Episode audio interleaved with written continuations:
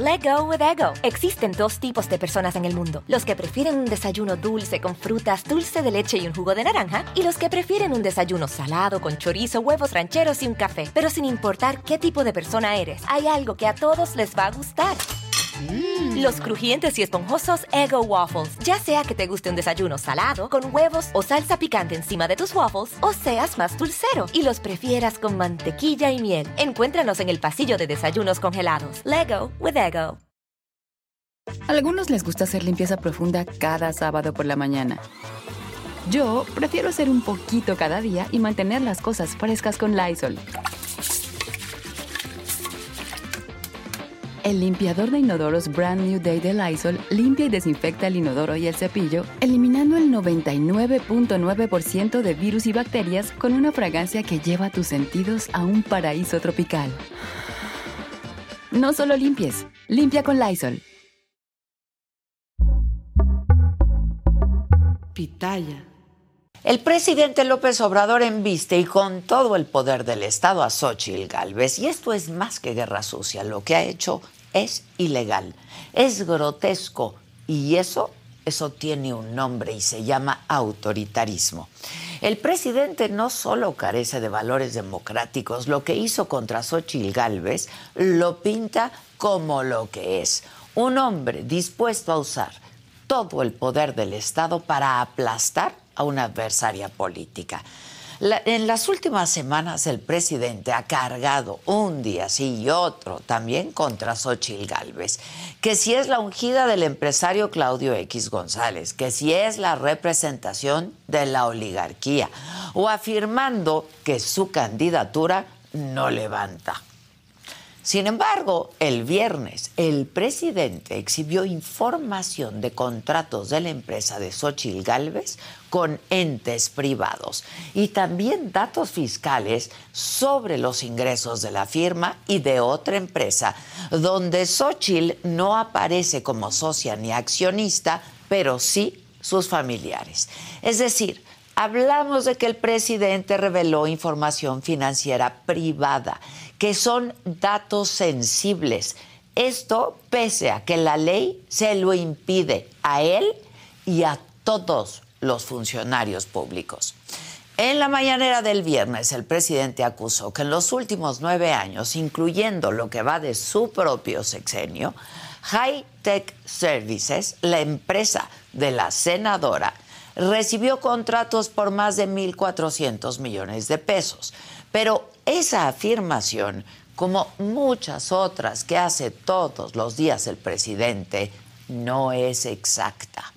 En las nueve hojas de información financiera y fiscal que el presidente hizo públicas después vía Twitter, se advierte que Hightech Services y operación y mantenimiento de edificios inteligentes, esta última en la que Galvez no figura como socia, aunque insisto, sí sus familiares, recibieron contratos del sector público únicamente por 78 millones de pesos.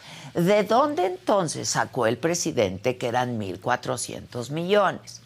Bueno, porque ambas empresas tienen diversos contratos que ascienden efectivamente a 1.396 millones de pesos, en su mayoría con entes privados.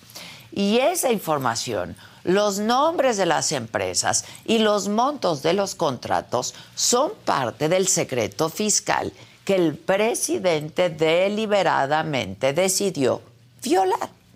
Una vez más, el a mí no me vengan con que la ley es la ley.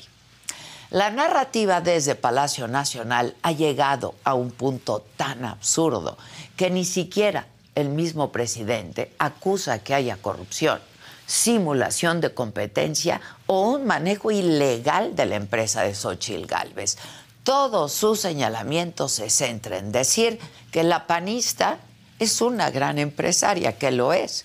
Pero yo me pregunto, y le pregunto, presidente, ¿eso acaso está mal? La furia del presidente contra Xochitl Galvez en estas semanas tiene, además de esto que les narro, dos episodios muy significativos. El primero, aquella negativa para que la senadora ejerciera su derecho de réplica en la mañanera. No le abrieron la puerta, a pesar de que hay una orden judicial al respecto. Ese, ese fue el punto de inflexión con el que Xochitl Gálvez cambió su aspiración de gobernar la Ciudad de México a lanzarse por la presidencia. Desde entonces, el presidente y sus aliados han decidido criticar a la senadora hasta por su origen indígena, válgame. Sin embargo, esa postura se ha convertido en un boomerang, ¿eh?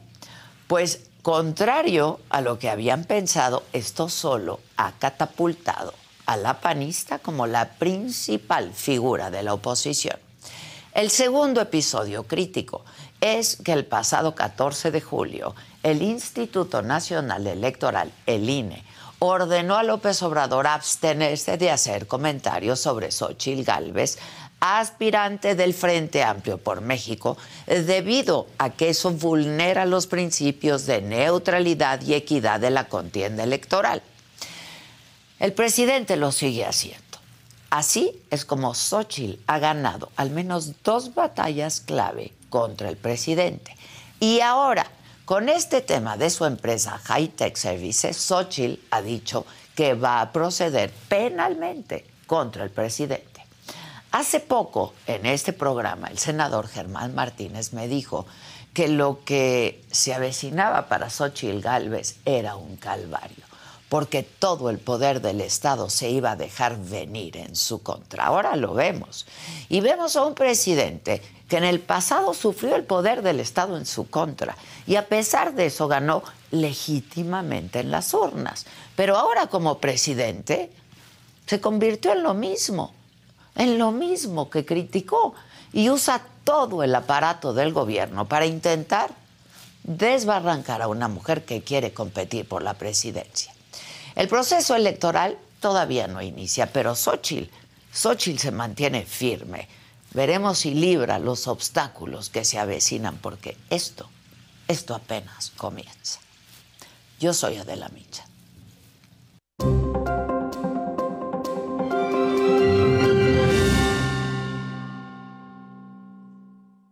Hola, ¿qué tal? Muy buenos días. Los saludo con muchísimo gusto hoy que es lunes. Estamos iniciando esta semana, lunes 17 de julio. ¿De qué estaremos hablando el día de hoy? Bueno, en la mañanera el presidente López Obrador dijo que acatará bajo protesta la resolución del INE para que se abstenga de hacer comentarios sobre el proceso electoral. Es injusto, dijo, que nos limiten nuestra libertad. En tanto, Morena aseguró que la resolución de la Comisión de Quejas y Denuncias del INE no limita o impide a los aspirantes presidenciales a continuar con las asambleas informativas en espacios públicos por todo el país. La dirigencia del partido aclaró que la resolución establece que en los eventos no debe haber elementos proselitistas. Por cierto, en información de las corcholatas desde Durango, Claudia Sheinbaum dijo que las mujeres somos heroínas y que ya quedó atrás el calladita, te ves más bonita. Faltaba más. Marcelo Ebrard asegura en Puebla que el objetivo de su estrategia de seguridad es incrementar cinco veces las capacidades de investigación. En Chihuahua, Adán Augusto López dijo que habrá relevo generacional en el próximo gobierno estatal. Ricardo Monreal dijo que en seguridad se debe hacer algo diferente para que la gente no viva con miedo.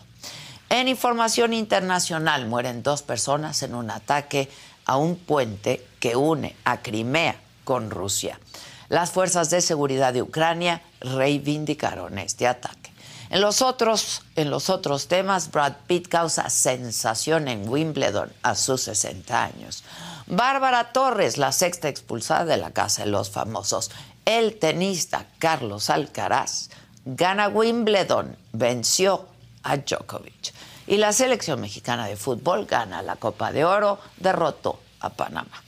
De todo esto y mucho más estaremos hablando esta mañana. ¿Quién me lo dijo? Adela, si es que no se vayan, que ya comenzamos.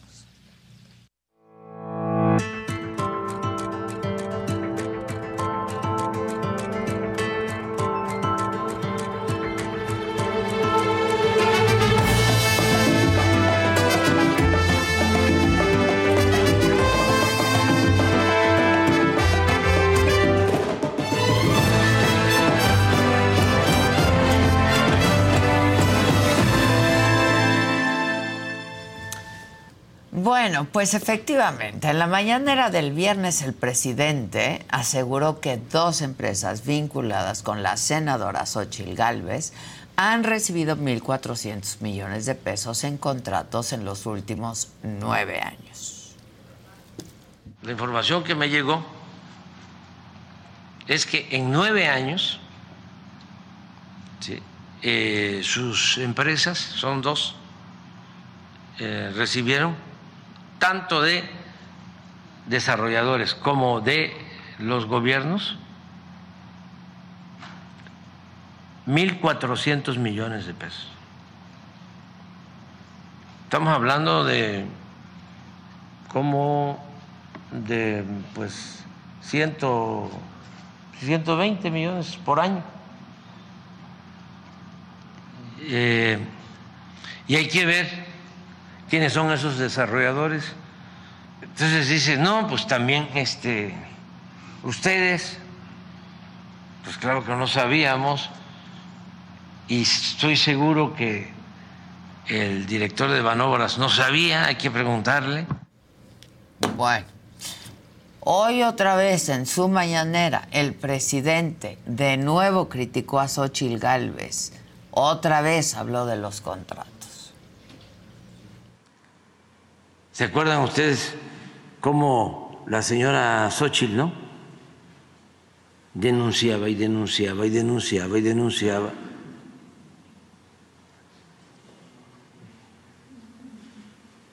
Y este, ahora que dimos a conocer que la señora tiene dos empresas y que le ha ido muy bien, porque de vender gelatina pasó a ser millonaria. Y dimos a conocer que en nueve años su empresa obtuvo contratos tanto del gobierno como de desarrolladores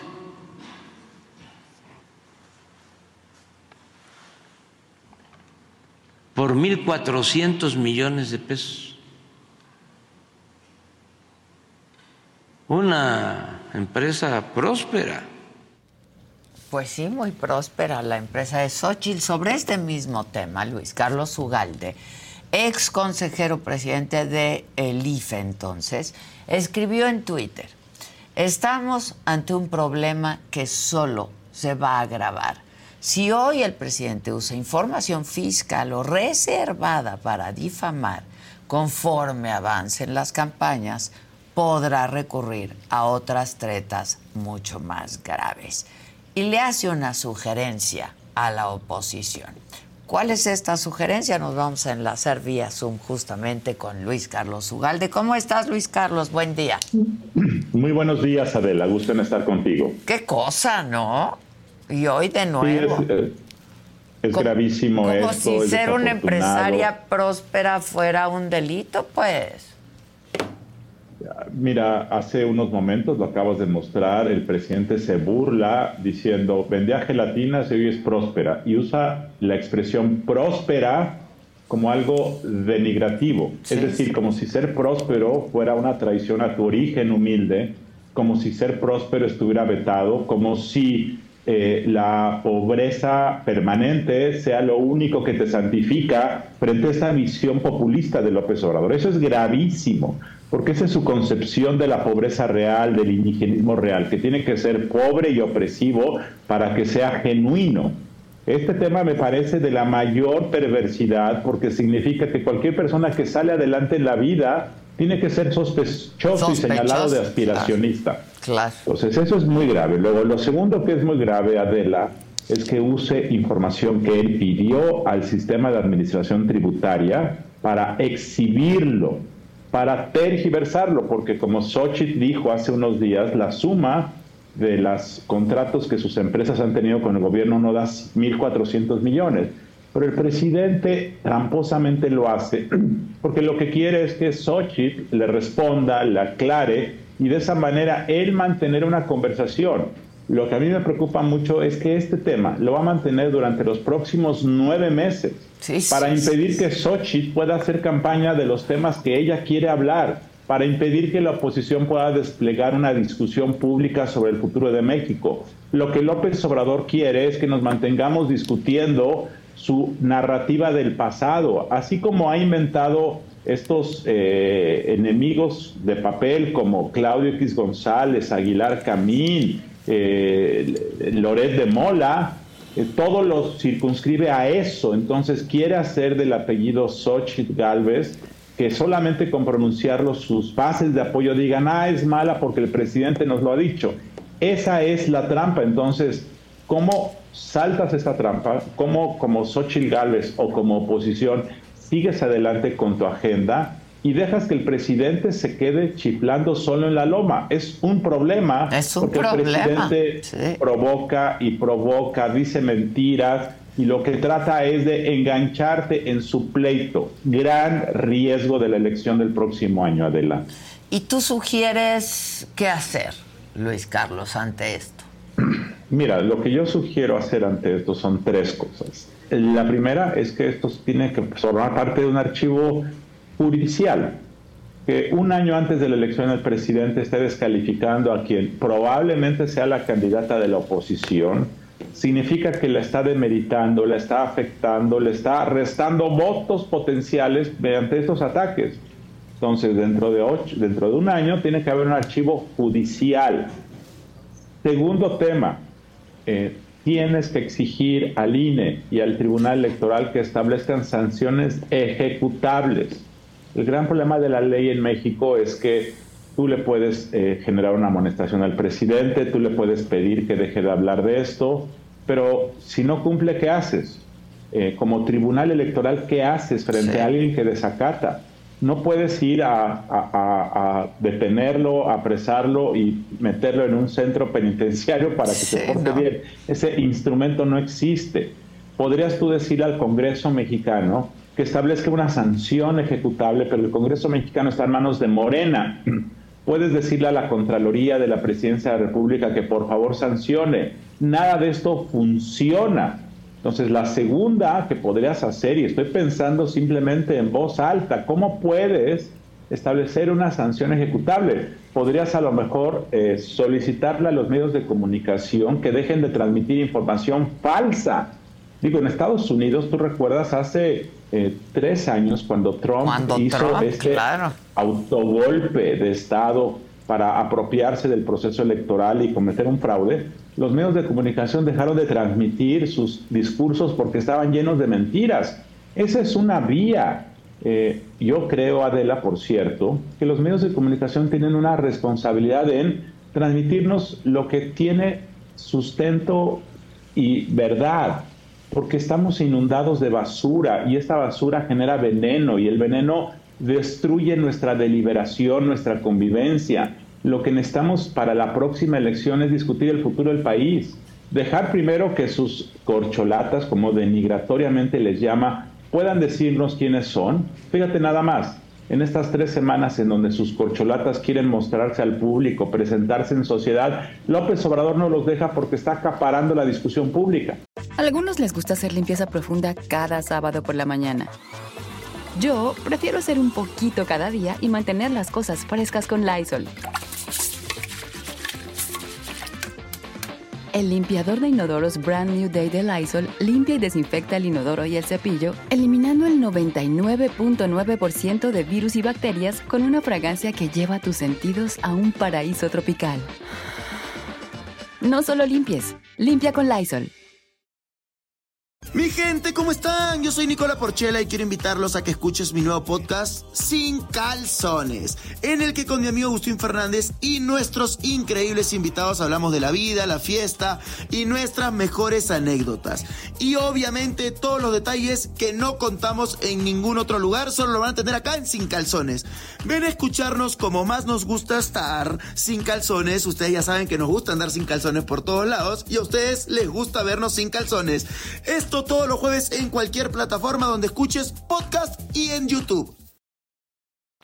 queremos saber qué piensan esas corcholatas y queremos saber quiénes quieren ser candidatos de la oposición y queremos discutir el futuro del país. López Obrador, como un niño berrinchudo, malcriado, quiere seguir jugando su pelota y quiere que todo el mundo le haga caso a él. Es un ejercicio de narcisismo enorme y además de querer dañar a una persona que va a ser una candidata muy competitiva. Esa es el, la magnitud del problema, Adela. Ahora, este, ¿cómo ves al INE? Además de eh, todo esto que, que, ya mencionas, que pues son sus limitaciones, ¿no? Pero ¿cómo ves al INE? Porque, pues, para decirlo menos, es bastante tibio, ¿no? Está siendo, muy tibio. Efectivamente, están siendo muy cautelosos. Eh, hay en este momento dos eh, litigios paralelos. Uno respecto a López Obrador López Obrador, no debes hablar de temas electorales en tu mañanera. Esto ya se lo mandató el Tribunal Electoral. El INE va en la misma línea, pero el presidente no cumple. El otro que va de la mano es el tema de Morena. Si su contienda interna para elegir a un candidato, al coordinador de la cuarta transformación, como le llaman eufemísticamente, se puede o no se puede. El INE ha querido ser demasiado cauteloso y emitió una nueva medida el, el sábado diciendo que preferentemente, y ese preferentemente, ese adverbio y hecho a perder todo, preferentemente deberán hacer sus eventos en locales del partido y a puerta cerrada. O sea, hay como cosa suya, ¿no? Hay como cosa suya.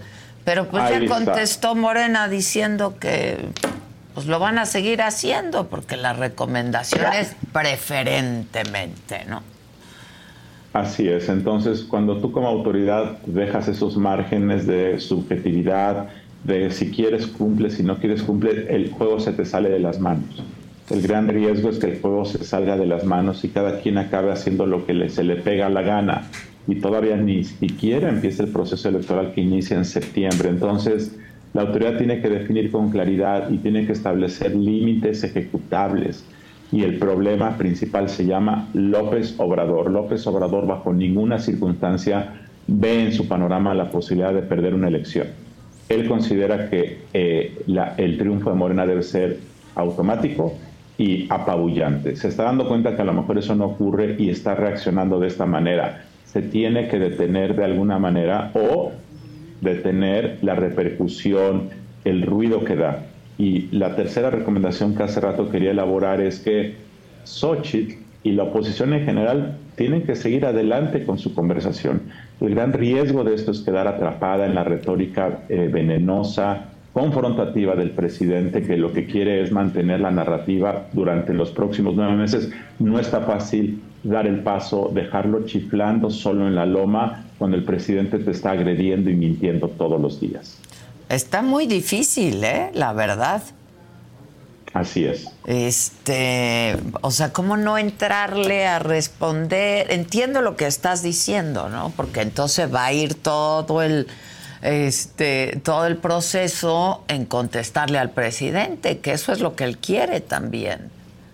Lo que él quiere es que la campaña sea su pleito personal con la candidata, en este caso Sochi, y atrapar para que nadie pueda hablar de otra cosa que no sea lo que López Obrador quiere. Entonces, hay que dar el salto hacia el futuro y que otros se encarguen del tema jurídico, del tema judicial, de responderle al presidente. Y yo creo que de verdad los medios de comunicación tienen aquí un ejercicio de autorregulación. Los medios no pueden estar repitiendo cualquier cosa solo porque lo dice López Obrador.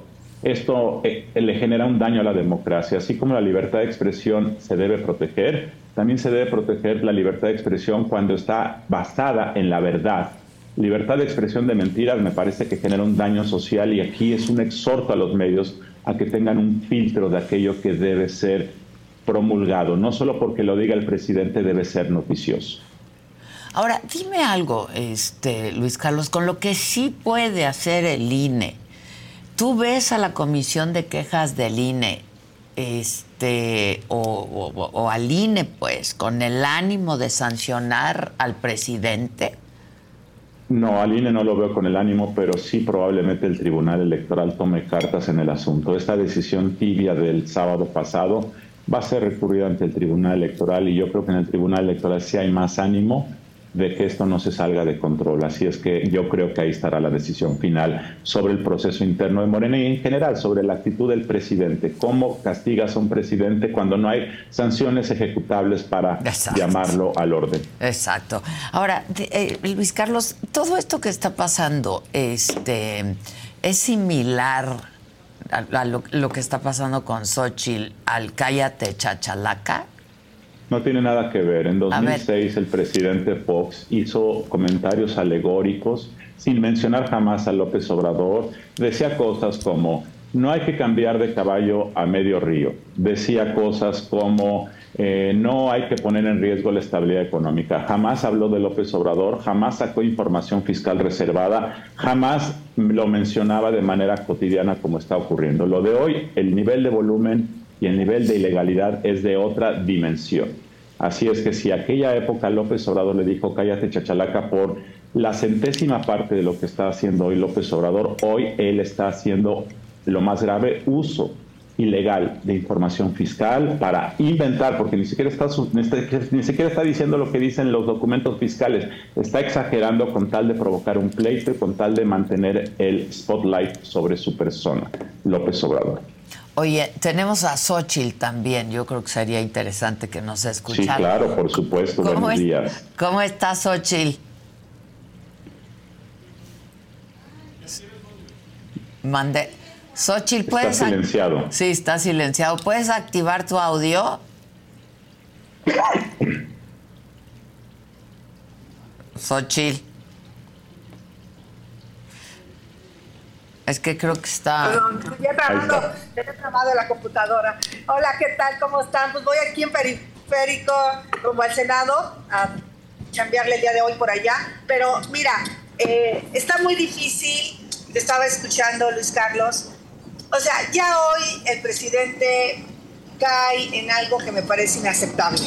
Eh, el presidente dice eh, que yo tengo 1.400 millones de pesos, que me la hagan buena. O sea, una cosa es lo que tú facturas como empresa, otra cosa es los equipos que instalas, la mano de obra, los materiales, el pago de impuestos, y ya si te queda un 8%, le pagas el 33% a Hacienda. Y de ahí todavía si te quiere repartir utilidades, le pagas el 10% más a Hacienda para repartir utilidades. ¿Cuál es mi delito de haber creado una empresa hace 31 años? ¿Por qué se burla el presidente de que pasé de vender gelatinas a tener una empresa exitosa? O sea, lo que él intenta decir es que no mereces, tú como mexicano, intentar algo, emprender algo. Entonces, se está poniendo en riesgo a mi familia, a mis hijos, da a conocer el domicilio fiscal. Imagínate para un potencial secuestrador saber de dónde sale mi hija, dónde sale mi hijo de trabajar. Es un riesgo brutal el que el presidente está haciendo con mi familia. No, es, no tengo esos 1.400 millones de pesos. Al gobierno solo le he vendido 78 millones, incluido este, porque somos muy buenos como empresa.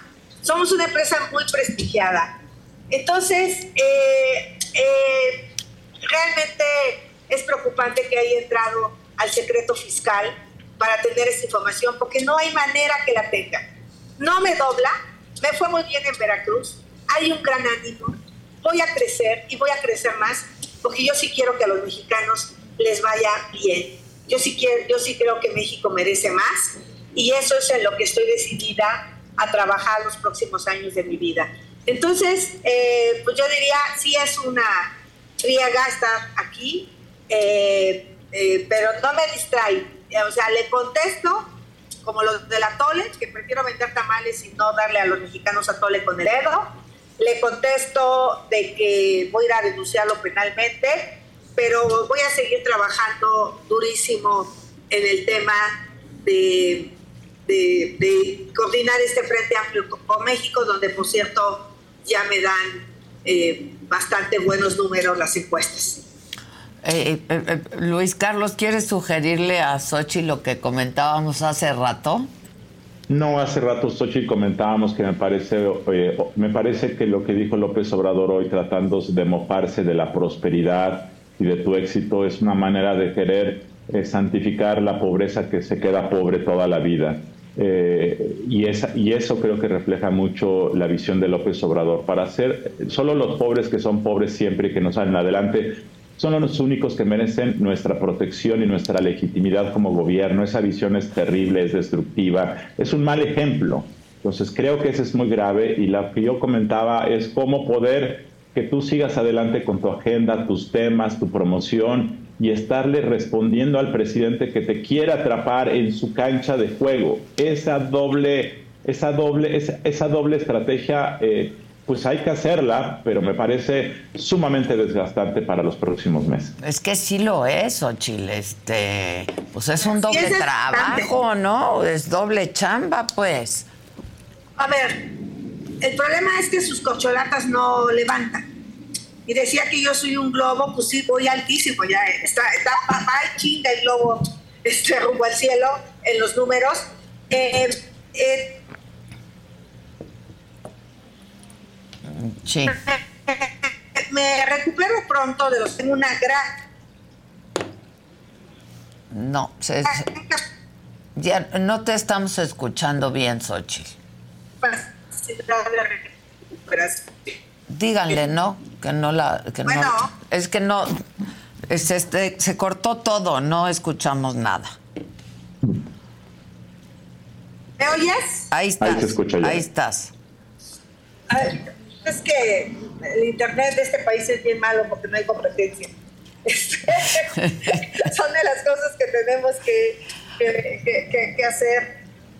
Eh, si quieres, quítale el video y te escuchamos por teléfono. Con el puro audio.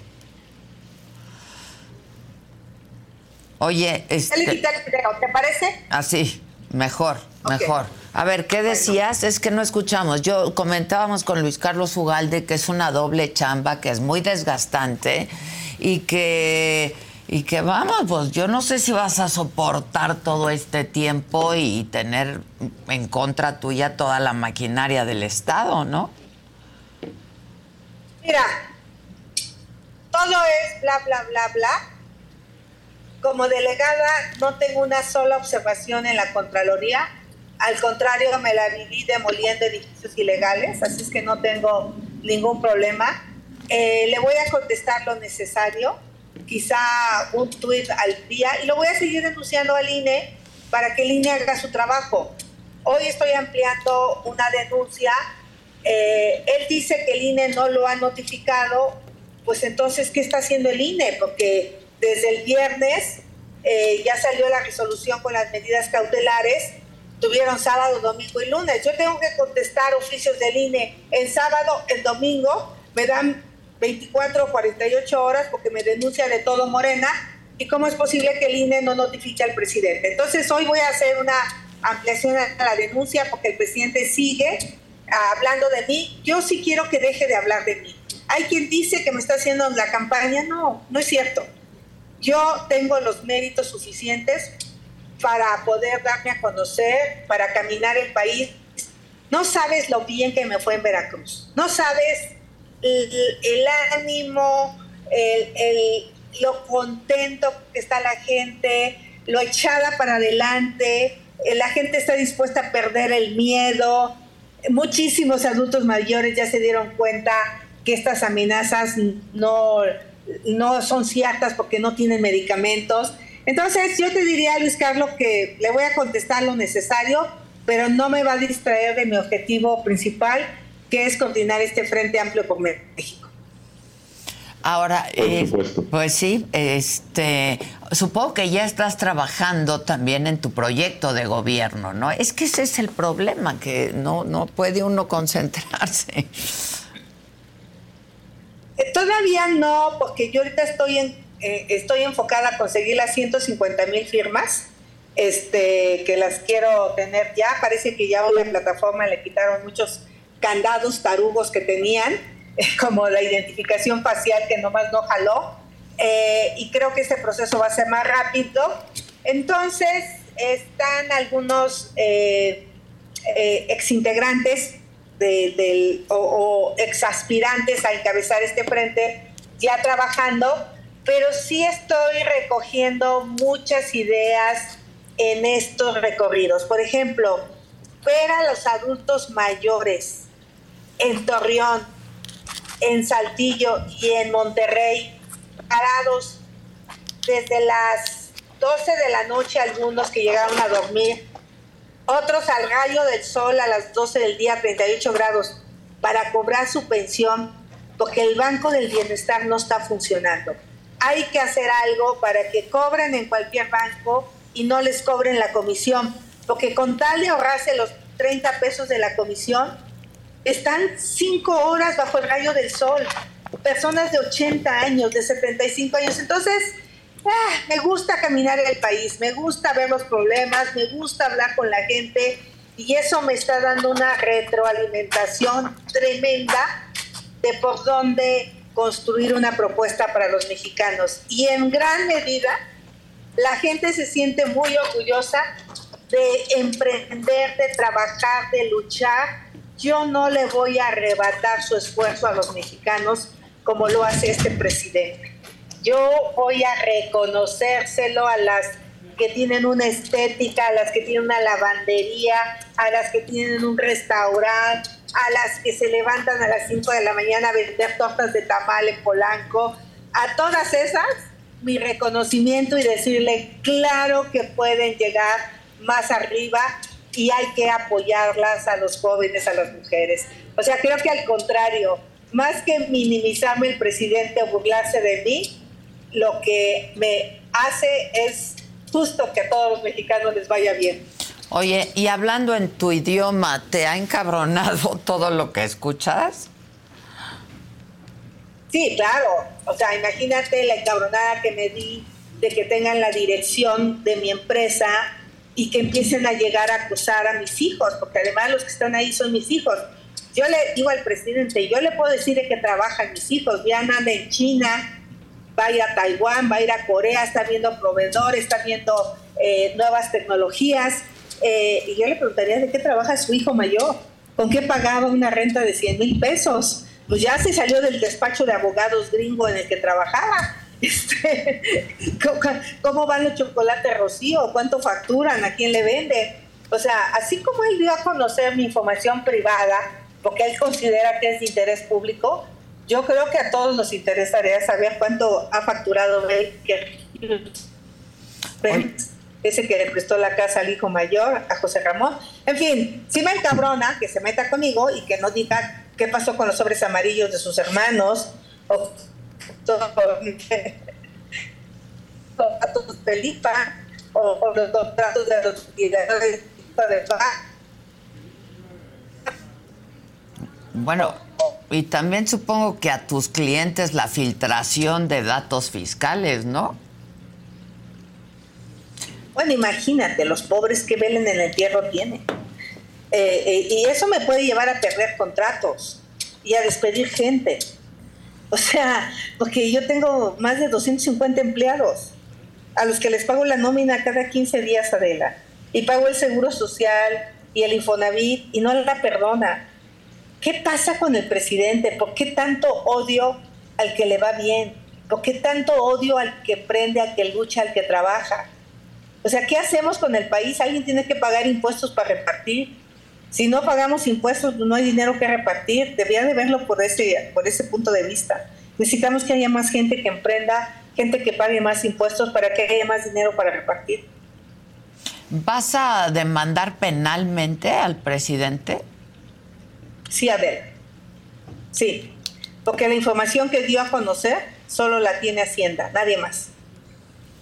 Sí, sí, sí, sí. Y es ilegal darla a conocer, ¿no? Pues a ver, Adela, mañana se va a meter a cualquier empresa que le caiga gorda y va a decir quiénes son sus clientes. Si tú le caes gorda, va a ver a quién le facturas. Y yo, como dijera Shakira, las mujeres no lloramos, facturamos. Pues sí. En el mejor de los casos, ¿eh? porque en este país hay muchas mujeres que lloran y ojalá muchas más sigan tu ejemplo, la verdad. Yo quisiera hacer un comentario, Adela. Este tema de la información fiscal usada con fines políticos e ilegales es de la mayor gravedad. no podemos normalizar que el presidente en su mañanera proyecte esto, la repita, la infunda para generar odio, para generar ataque, para difamar. Creo que esto es algo que a todos nos conviene. Yo quisiera ver al sector empresarial mexicano eh, protestar no para defender a Sochi, sino para defender al eh, secreto fiscal, que es un tema fundamental. El presidente hace uso de este y de otras cosas como si fuera cosa de cualquier día y simplemente dice, me llegó esta información. Esto es muy, muy grave eh, y por eso creo que en esta causa, más que Xochitl, es una causa de los empresarios que pagan impuestos, que tiene que ser algo respetado, que tenga la mayor consecuencia para que en el futuro esto no empeore simplemente. Sí, yo estoy de acuerdo, pero vemos a los empresarios que nomás no dicen nada también. Xochitl. Pero mañana van a ir por ellos, Adela. Mañana también van a ir por ellos, que ni estén tan tranquilos. Porque aquel empresario que no se someta a, a los caprichos del presidente, lo van a someter a la mala. Entonces yo les diría, lo que está en riesgo hoy es un tema de libertades, lo que está en riesgo hoy es un tema de un presidente autoritario. Eh, yo por eso sí lo voy a denunciar eh, penalmente, sobre todo al secretario de Hacienda, porque el secretario de Hacienda le entregó mi información fiscal.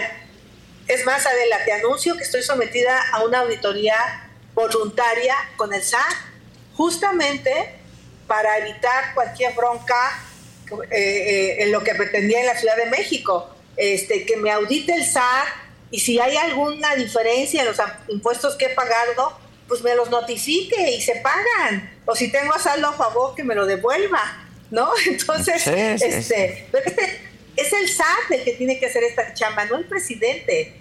Y, y yo lo que te puedo decir, no hay una manifestación de obra otorgada durante los tres años que fui delegada de manera ilegal. No hay. Fui una mujer extremadamente cuidadosa los usos de suelo los hace el gobierno de la ciudad y las verificaciones de obra las hace el INVEA, que es el gobierno de la ciudad. Si hubiera habido algo indebido de mi parte para favorecer a alguien, pues estaba Claudia Sheinbaum exhibiendo algún polígono que yo hubiera hecho con un documento falso y no lo hubo. No lo hubo durante los cinco años de Claudia Sheinbaum y vaya que me traían ganas. Y Víctor Hugo Romo estuvo tres años y no me hizo ninguna denuncia penal de nada este, que haya encontrado algo indebido, que no vengan cinco años después a decir o a tratar de insinuar algún ilícito. Lo único que quieren es disnar mi nombre, pero no lo van a lograr. Yo lo que le digo a las mujeres que me están escuchando, en mí van a encontrar apoyo, los jóvenes en mí van a encontrar apoyo, pero que este país lo que requiere es emprender, trabajar, luchar y salir adelante. Te mando un abrazo, Xochitl. Muchas gracias. Te veo pronto. Gracias, Adela. Gracias. gracias. El coche, pero... Sí, no, para la próxima aquí te veo. Luis Carlos, qué delicado, ¿no? Es oprobioso lo que está pasando. De verdad es un muladar esto. Mi gente, ¿cómo están? Yo soy Nicola Porchela y quiero invitarlos a que escuches mi nuevo podcast Sin Calzones, en el que con mi amigo Agustín Fernández y nuestros increíbles invitados hablamos de la vida, la fiesta y nuestras mejores anécdotas. Y obviamente todos los detalles que no contamos en ningún otro lugar, solo lo van a tener acá en Sin Calzones. Ven a escucharnos como más nos gusta estar sin calzones. Ustedes ya saben que nos gusta andar sin calzones por todos lados y a ustedes les gusta vernos sin calzones. Esto todos los jueves en cualquier plataforma donde escuches podcast y en YouTube. ¿Se fue Luis Carlos? Perdón, estaba en mute, aquí estoy. Aquí está. es, un, es un muladar, es una pelea este, injusta, es una pelea callejera, es una pelea donde uno trae el sartén y el otro está indefenso. Pero yo sí creo que en este caso la razón la tiene Xochitl y yo sí creo que en este caso lo que al final va a prevalecer es que la gente se va a dar cuenta. Y a pesar de que el presidente insista, yo creo que está empezando demasiado temprano. ¿Qué, va a decir dentro de tres semanas? ¿Qué va a decir dentro de mes y medio? yo creo que esto puede tener eh, el, efecto eh, adverso para López Obrador de que inmunice a Xochitl de cualquier crítica. Entonces, eh, creo yo que ya veremos cómo evoluciona esto. Es muy lamentable, es muy desafortunado. y yo creo que esto puede ser un boomerang para el presidente porque la gente escucha y la gente no entiende cuál es la cuestión. Lo que sí, y si tú ves las redes sociales, lo que esto logra es López Obrador le dice a sus alumnos de la 4T, van a responder esto para defendernos. Y entonces tú ves las redes sociales de personas que simplemente repiten las tonterías que dice López Obrador porque no hay otro argumento eh, para cuestionarla a ella, al menos hasta ahora. Oye Luis, decía Xochitl que lo que pasa es que las corcholatas no levantan. ¿Tú cómo ves a las corcholatas? Yo las veo en general aburridas, salvo Marcelo Ebrard, que está tratando de generar algunas discusiones y debates. Si tú ves a Clara Sheinbaum y a Augusto, son aburridos, eh, no tienen carisma, eso pues, es un tema obvio. Eh, repiten lo que dice López Obrador, no hay nada, es decir, mediáticamente no tienen ningún interés porque después de un mes de estar recorriendo el país donde solo pueden repetir lo que dice López Obrador, carece de tono noticioso. Entonces, pues efectivamente es anticlimático, no, hay, no están diciendo nada, eh, absolutamente nada. Tú lo único que ves es que repiten a López Obrador, pero para los medios esto no es nota y para el público tampoco. Sí, no, no hay nota, no hay nota. Les quedan seis semanas todavía de su proceso interno y López Obrador además se jala la nota con sus pleitos con Xochitl, entonces creo que está siendo anticlimático y yo creo que esto les va a causar el problema de que cuando, cuando llegue septiembre va a ser algo conocido, ya no va. E, esto, esto, esto lo veían, yo creo, ellos como la coronación de la reina de la primavera. Pero ya no está haciendo coronación, ya no va a ser noticia, López Obrador se está llevando los reflectores, entonces yo creo que esto no está jalando bien. Eh, y yo creo que López Obrador lo que quiere es manchar el proceso de la oposición, que con todas sus deficiencias, etcétera, yo creo que puede caminar mucho mejor que el otro. Eh, entonces así es como veo eh, la competencia ahora. Pues ojalá veamos un tribunal haciendo su trabajo, no el tribunal electoral.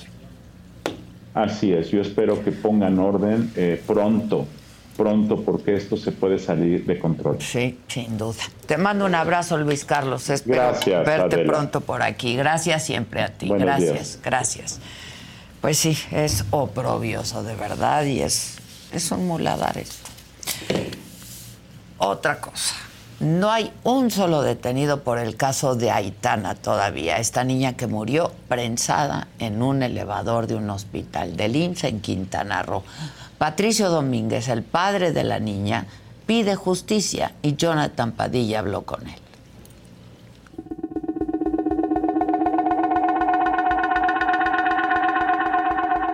Aitana no debía morir. El padre de la menor, de seis años, Patricio Domínguez, platicó con la saga reconoció que el gobierno de Quintana Roo, el Poder Judicial Estatal y el Instituto Mexicano del Seguro Social lo están apoyando, por el momento. Sin embargo, no les tiene mucha confianza. Mira, yo no confío ni en mi sombra. Estamos. Yo no confío ni en mi sombra.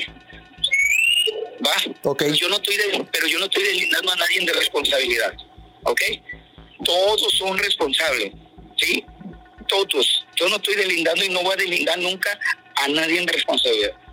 Dijo que ya recibe apoyo psicológico de parte de las autoridades federales. Incluso dijo que el propio director del IMSS, Zoe Robledo, se comprometió a ayudarles y se dijo listo para exigir justicia. Ahorita yo no, no, no estoy deslindando a nadie de responsabilidad. Todos son responsables del accidente hasta que se aclaren los hechos. Hasta Zoe Robledo todos, todos, todos, todos, todos. Y tiene que ver en eh, las ratas que existen ahí también. O sea, todos son culpables hasta que se aclare el asunto.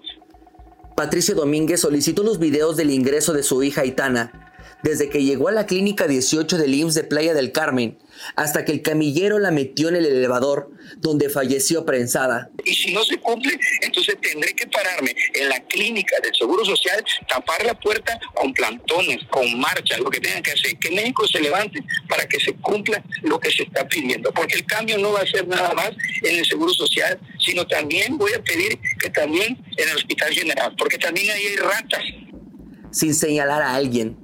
Dijo que el caso de Aitana marcará un precedente y que iniciará un movimiento para obligar al IMSS a que mejore su servicio de salud para todos en el país. Porque estoy pidiendo que el mejoramiento de, del seguro social sea más digno, sea más atendido, que haya mejores médicos, que cambien las instalaciones, todo, a nivel nacional, no solo Quintana Roo, Tabasco, México, Puebla, todo, todo a nivel de Estado de México. Enfatizó que ya presentó varias denuncias en contra de trabajadores de la clínica donde murió su hija y dijo que no parará de luchar hasta que el nombre de su hija deje de ser un caso impune. Yo necesito que todo esto, que mi niña no quede impune, que mi niña quede grabada en el IMSS, que gracias a ella van a recibir una atención médica digna, gracias a ella van a, van a, van a acostarse en una camilla bien y todo, todo gracias a Aitana. Esos son los requisitos que yo quiero, que el nombre de Aitana no quede impune y la muerte de mi hija no quede impune. Finalmente, sobre Víctor N., el camillero, el papá de Aitana, dijo que le gustaría dialogar con él para saber más a detalle lo que pasó con su hija. Mire, yo el camillero, en realidad, necesito también hablar con él, porque más que nada él vivió el suceso como yo. Entonces, prácticamente y yo hasta ahí tengo mi denuncia para todos, hasta el camillero también. ¿Sí me- Tengo mi denuncia para todos. Mientras no se aclare el asunto, todos son culpables.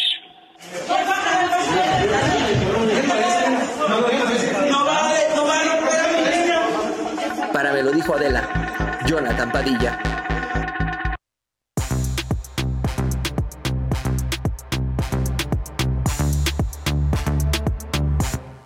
Buenos días. Buenos días.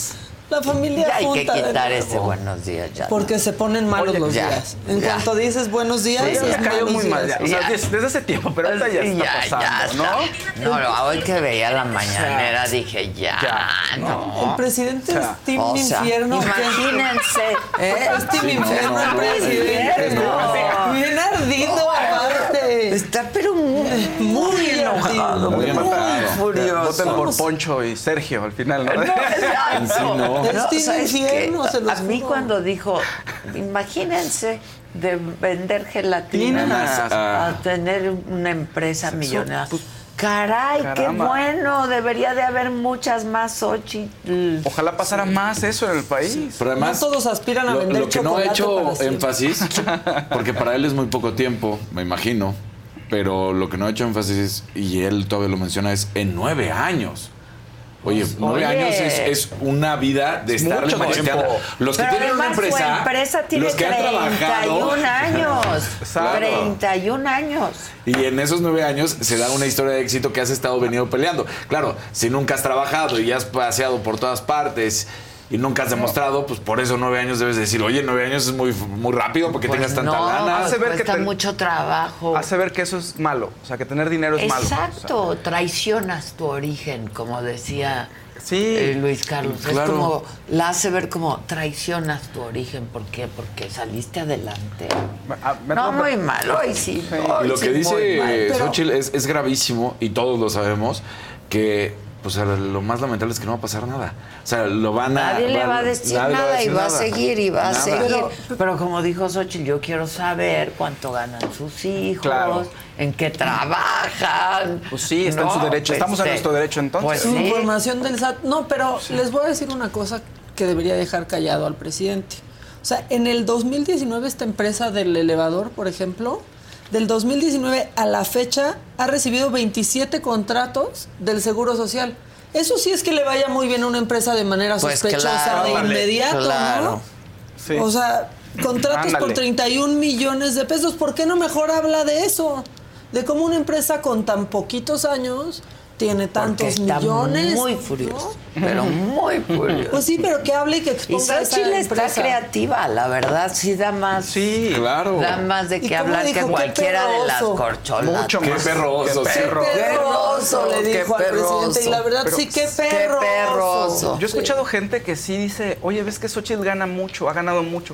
O sea, sí hay gente que compra ese discurso. Ah, no, y- claro, y pues es sí, grave. todos los días, todos los Claro, días. todos Pero los días. Pero como si tuviera algo de malo, Malo, ganar claro. mucho. Es Pero como el pre- toda la para gente- el presidente eso es. Claro. Como Carlos Loret, como hoy dijo los periodistas que Claro. en... ¿Qué tiene? Sí. ¿Qué Pues si les paga, intelectuales les, paga una empresa privada. Yo trabajé durante 30 años en Televisa y me No, pagaban Adela, ellos. Pero son Claro. concesiones del gobierno Pues y entonces te paga el gobierno. Siempre- es que eso Y dicen. además, históricamente siempre ha sido complicada la relación de los medios y, y- y el dinero y el capital. Ah. Siempre ha sido difícil. Lo muy increíble de. YouTube es que sigan diciendo, pero no, porque les paga el gobierno. ¿Qué crees? No somos concesión Pues no, de nadie. No, no, no. Qué libertad. ¿Estás conmigo o estás sin mí? ¿Saben qué dijeron? Es que, o sea, literal en el chat están diciendo, quítenlo, ya caga. Es que ya. Estamos en ese punto, ya no da ni risa. La- la- las- lo que es muy grave justamente es, es esta situación de manejar todas las instancias como un imperialismo totalmente. El emperador manda, decide y todos están a la orden. Mátenlo, ¿no? Sí, al paredón. escribí al paredón. No, Sí, muy Ahora, mal. por favor, mis cosas fiscales no las filtren, qué pena.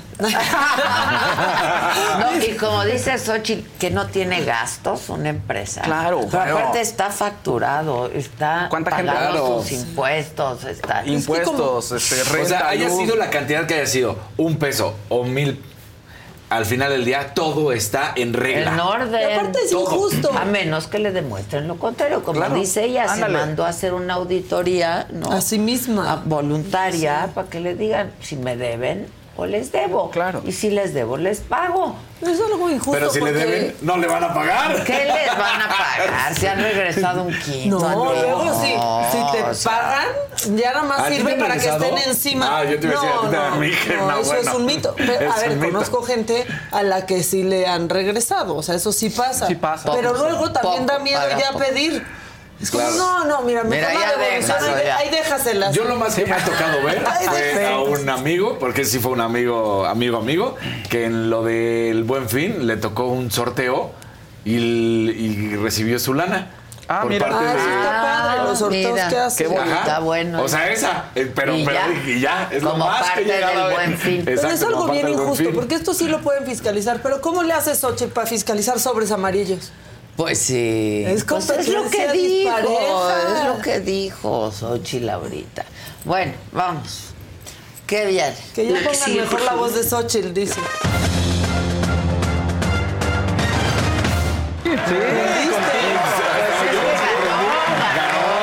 Ya cuando empezaron a decir, ay, que hace como payaso. Si en verdad creen que ganarle 1-0 a Panamá. Es que yo 1-0 también dije a Panamá. 1-0 a Panamá. O sea, pero ya Mira, también ya ganaron. ganó. Ya ganó. Sí, pero, pero les costó Les costó trabajo. muchísimo trabajo. O sea, bueno, al a ver, final, al ¿no? final, en el minuto 89 cae el gol. Y si eso se festeja, ese es el problema de nuestro fútbol y de Fue el quien ha consumido ese 8-7, fútbol. fue el 8-7. ¿no? de nuestro país. Y fue el Santi Jiménez. de nuestro De nuestro país. Y la hizo bien. ya hay como, al- como sea. Tal cual.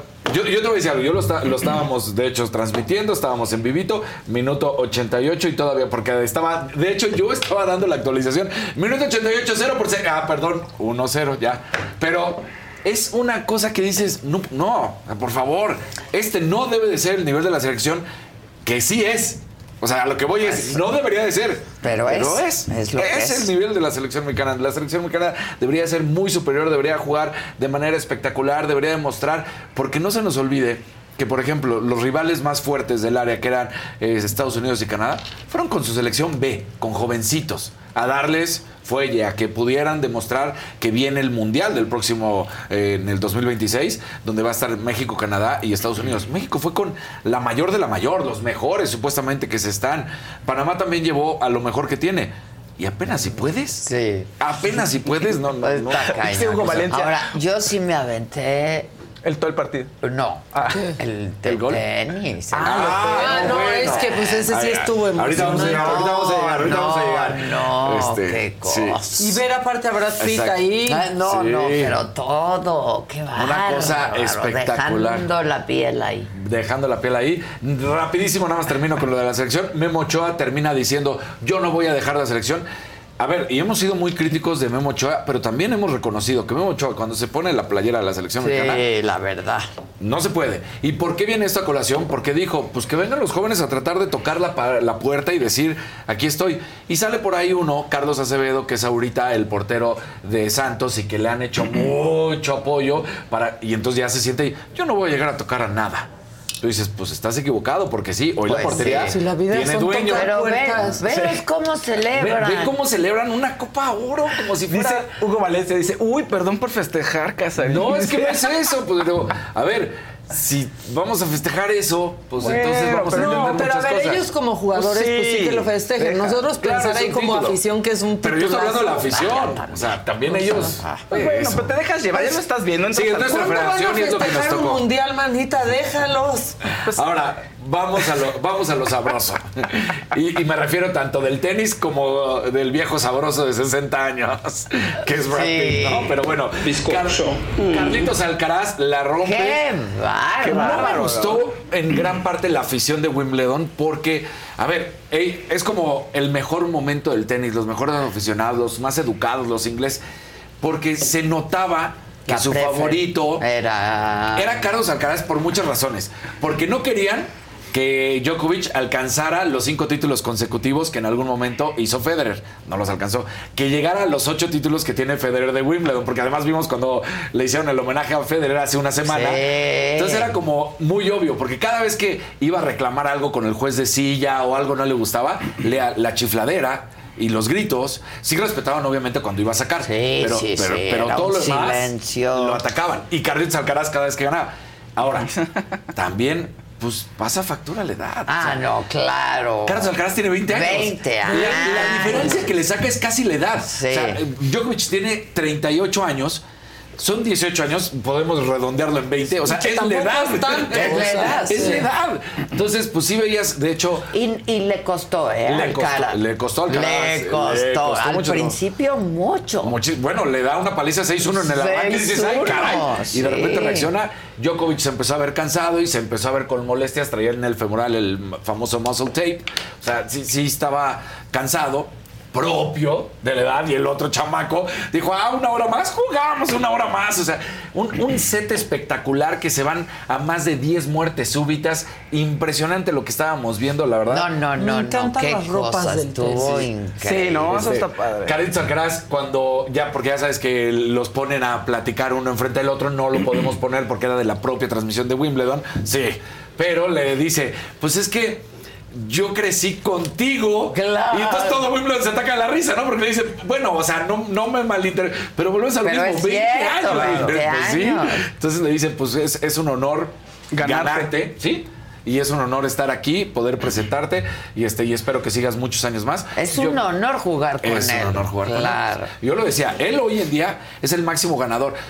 Para mí, yo siempre lo he defendido en todos los deportes. Ser el máximo ganador no significa ser el mejor de la historia. Pero Djokovic, sin duda alguna, es uno de los mejores de la historia. Uno de los mejores Sí, y además sí. es el más ganador. Vamos a, ver en qué termina. El viernes eh, platicábamos justamente de Marketa Vondrousova, esta checa que hizo mucho ruido, sobre todo porque está tatuada. Y resulta que ganó Wimbledon además, ¿no? Entonces, pues fue muy padre porque había hecho mucho ruido con respecto a los tatuajes. Así ya se puso su chamarrita blanca y todo para recibir su pues trofeo. Pero mira, ahí están todos los tatuajes y ella fue la ganadora. Entonces, la checa de 24 años y 42 de la clasificación mundial, pues gana este primer Wimbledon y la verdad es que fue espectacular. De los brazos la gente lo aplaudió muchísimo. Sí. Qué va. Sí, sí, sí.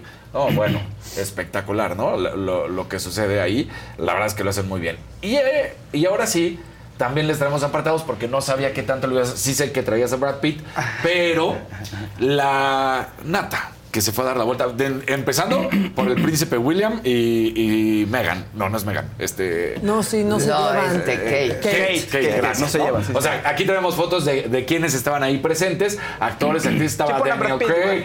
Ay, ay, ay, Pero. Brad Pitt fue así como de, oye, que hacían memes de un hombre real a los 60 y todo súper mal. Y Brad Pitt, ¿no? Y se ve como de No, treinta y no, tantos. no. o sea, Ahí está 40. Daniel Ay, no, ve qué guapura, qué elegancia. Porque además así se van a las finales de Wimbledon. Digo, Brad Pitt, porque ya sabemos que pues es lo que sea, ¿no? Sí. Todos, todos se van vestiditos. Este, es Emma, no, no es Emma, ¿cómo se llama esta actriz? De No, Harry espera. Potter. Este, eh, Emma, Wat- Emma- Emma Watson. Sí, es Emma Sí. Watson, Emma Watson, Emma Watson, Emma. Watson. Ella ahí está. Eh, luego Andrew está Garfield. Andrew Garfield. Y abajo está Loki, que no me. Tom Hiddleston. Tom Hiddleston, muchas gracias.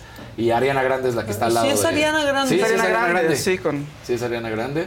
Entonces, bueno, pues ahí estaban todos, ¿no? Disfrutando de, de este momento en el cual, pues Carlitos Alcaraz sale avante, 20 años, y hay de estas curiosidades de la vida. Resulta que empiezan a sacar los datos. Carlitos Alcaraz gana con 20 años su primer Wimbledon. Solamente perdió un set. Venía además de un momento en los cuales había sido complicado la calificación. Resulta que es prácticamente lo mismo a como Nadal Mi ganó su- ganó su Yo también lo veía y dije, mi Rafita. Ahí está, pues sí. Sí. el- es el heredero del eh, tenis español. Eso sí, sin duda. Sin el heredero. duda. Ahora vamos a ver, con 20 años, tiene una trayectoria espectacular y Lo que puede va a ser, lo que va a claro, ser, ¿no? claro. Puede ser que también se convierta en el más ganador y, y deja a Djokovic, ya veremos, o pues se quede eh, con, no sé, más de 20, pero no lo rebase.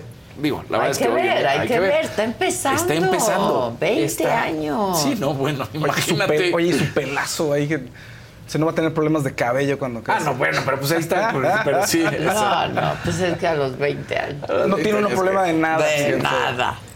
Qué bárbaro. Yo lo disfruté muchísimo, ¿eh? Sí, el, eh, el juego. Fue, Qué fue un bárbaro. juegazo, fue un juegazo, la verdad. Y sí veías, pues nada más eso, ¿no? Sí había una preferencia brutal por muchas cosas.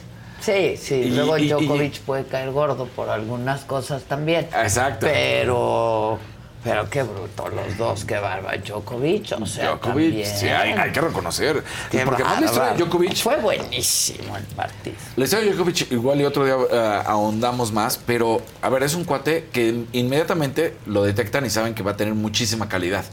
Y empieza a llegar a finales, pero no gana. Y le empieza a costar trabajo. Y, en- y- y dicen, ¿qué está pasando? Porque, pues sí, eres para ser del mejor del mundo. Resulta que lo llevan a una dieta.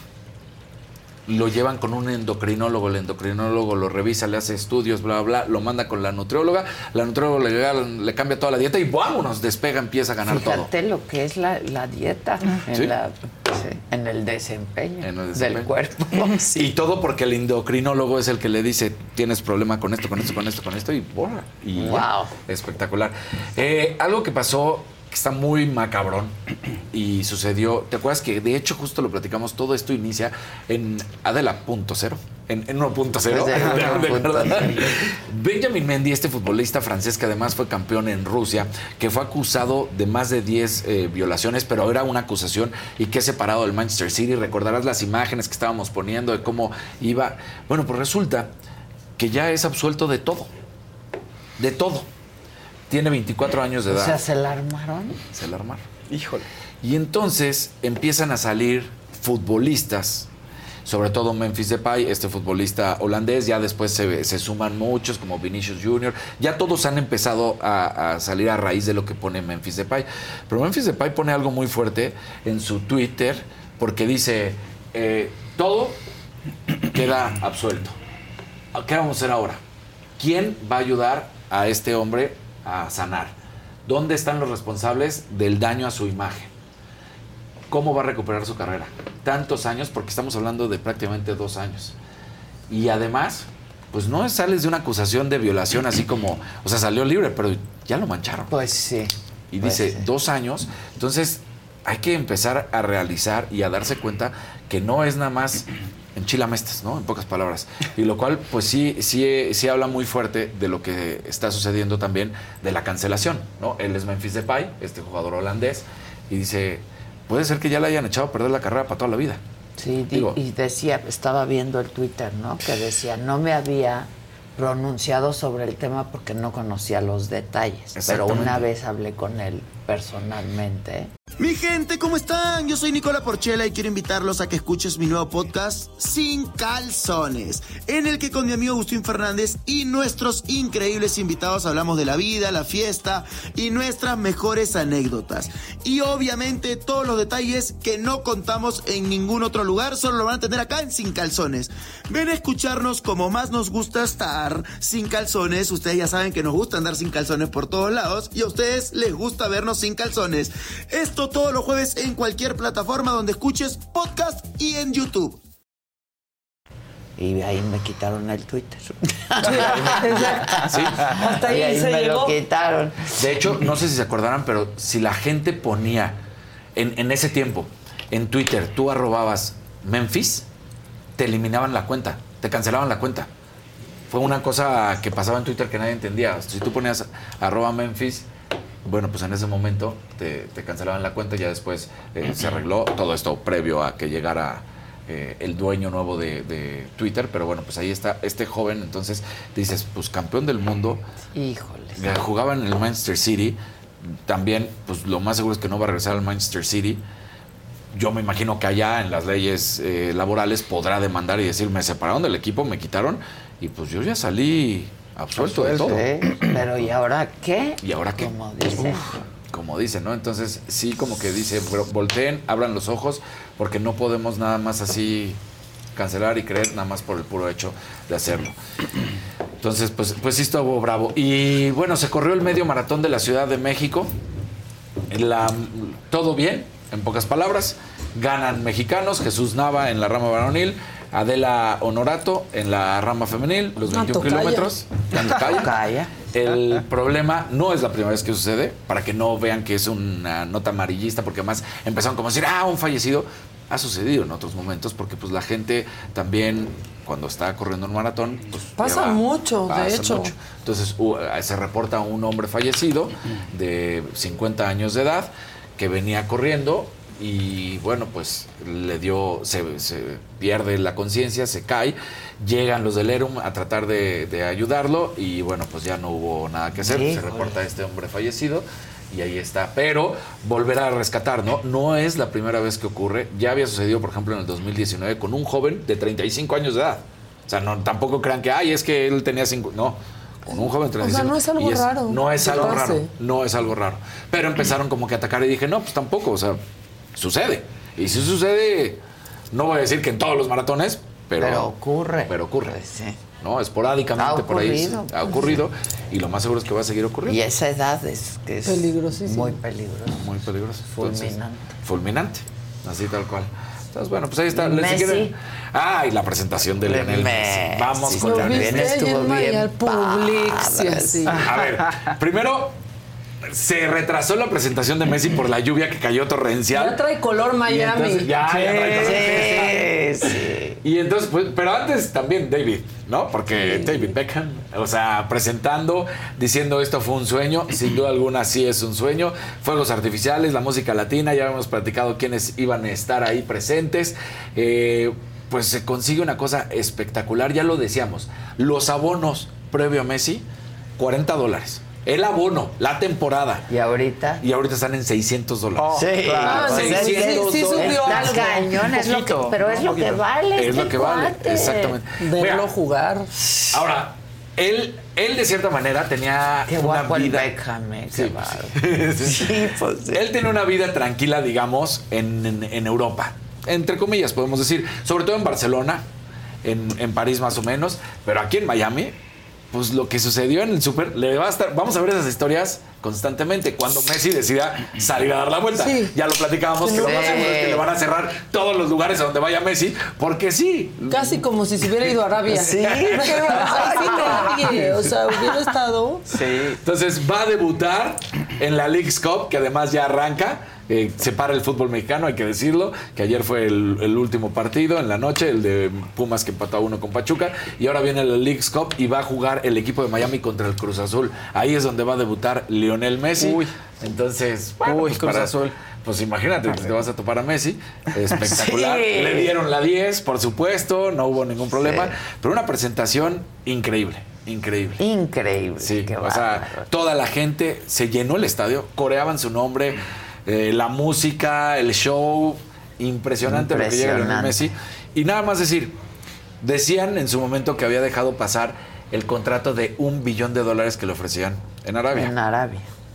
Cuando tú haces numeritos y numerotes, Messi va a ganar mucho más. De entrada, le ofrecieron tener una franquicia de fútbol de la MLS, aunado a la de Miami. Ya la de Miami, él va a tener un porcentaje. O sea, ya de entrada él va a ser dueño de ese equipo.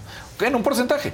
Pero le ofrecieron tener su Otro propia. equipo. Otro equipo, exactamente, en esta expansión. Cuando llegue el momento y él decidirá si quiere o no, va a tener. Va a tener. Tiene derechos de transmisión de Apple TV.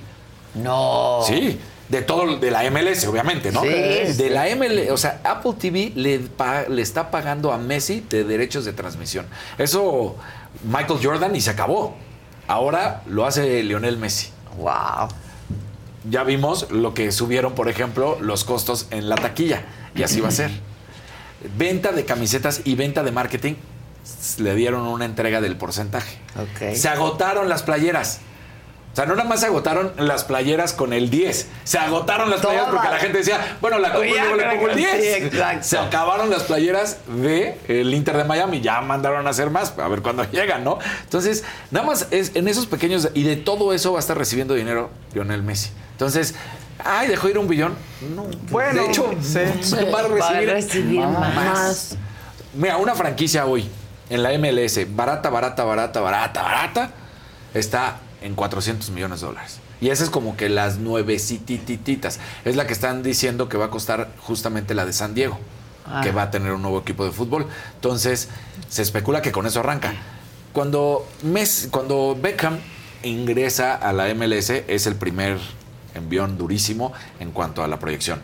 Cuando él compra al Inter de Miami, le costó alrededor de 50 millones de dólares, porque ya, digamos, ya tenía nombre. Hoy el Inter de Miami, hoy ya con Messi, cuesta 800 millones de dólares. Uf, pues O sí sea, negociado. Sí salió, sí salió. no, sí le salió. Entonces, pues, y lo mismo va a pasar Y con- lo mismo va a pasar.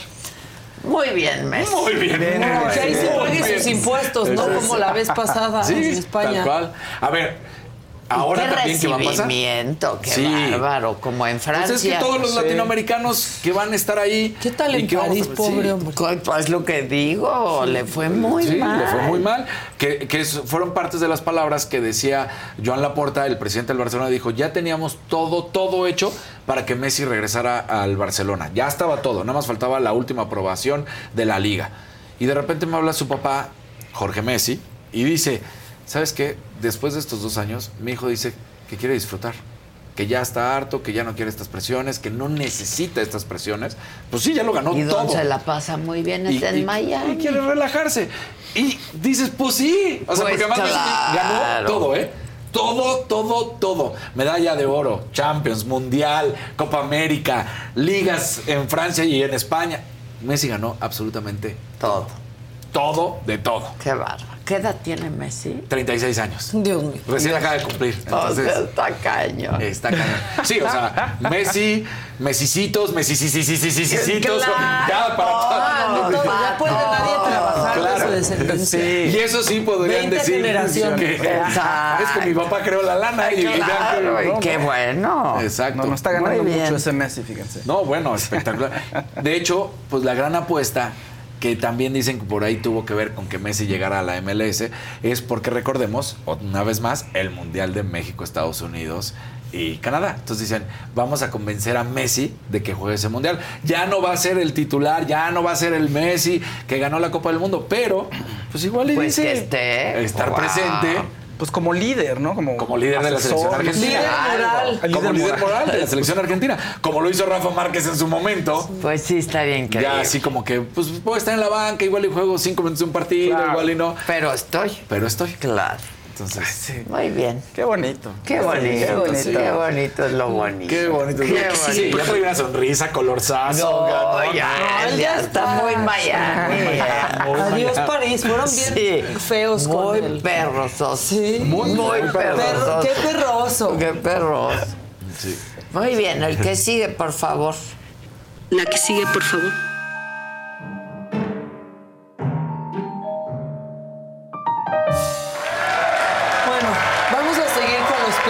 Pegajosos, ¿ok? Porque pues esa es, digamos, la especialidad de la casa en el, en el macabrón. Monreal tuvo un encuentro con jóvenes. Pero, a ver, aquí nos gusta reírnos, ¿no? Pero también nos gusta dar contexto. Andan sacando cagado. solo un cachito. A mí Andan me sacando pareció solo un muy cachito. cagado. Sí, pero que saquen el video completo es minuto y medio, tampoco le Sí. quita nada. Ya luego se pitorrean. ¿En serio creen que Monreal iba a decir solo, se las chupo? Pues no. Pues no. Esto es todo lo que dijo.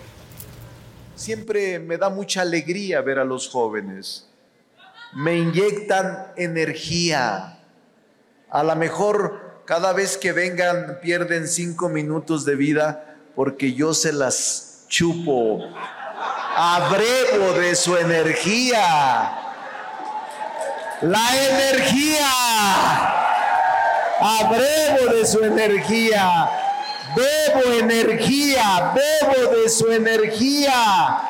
No lo otro, ¿eh? No estés pensando en lo otro, porque son mal pensados.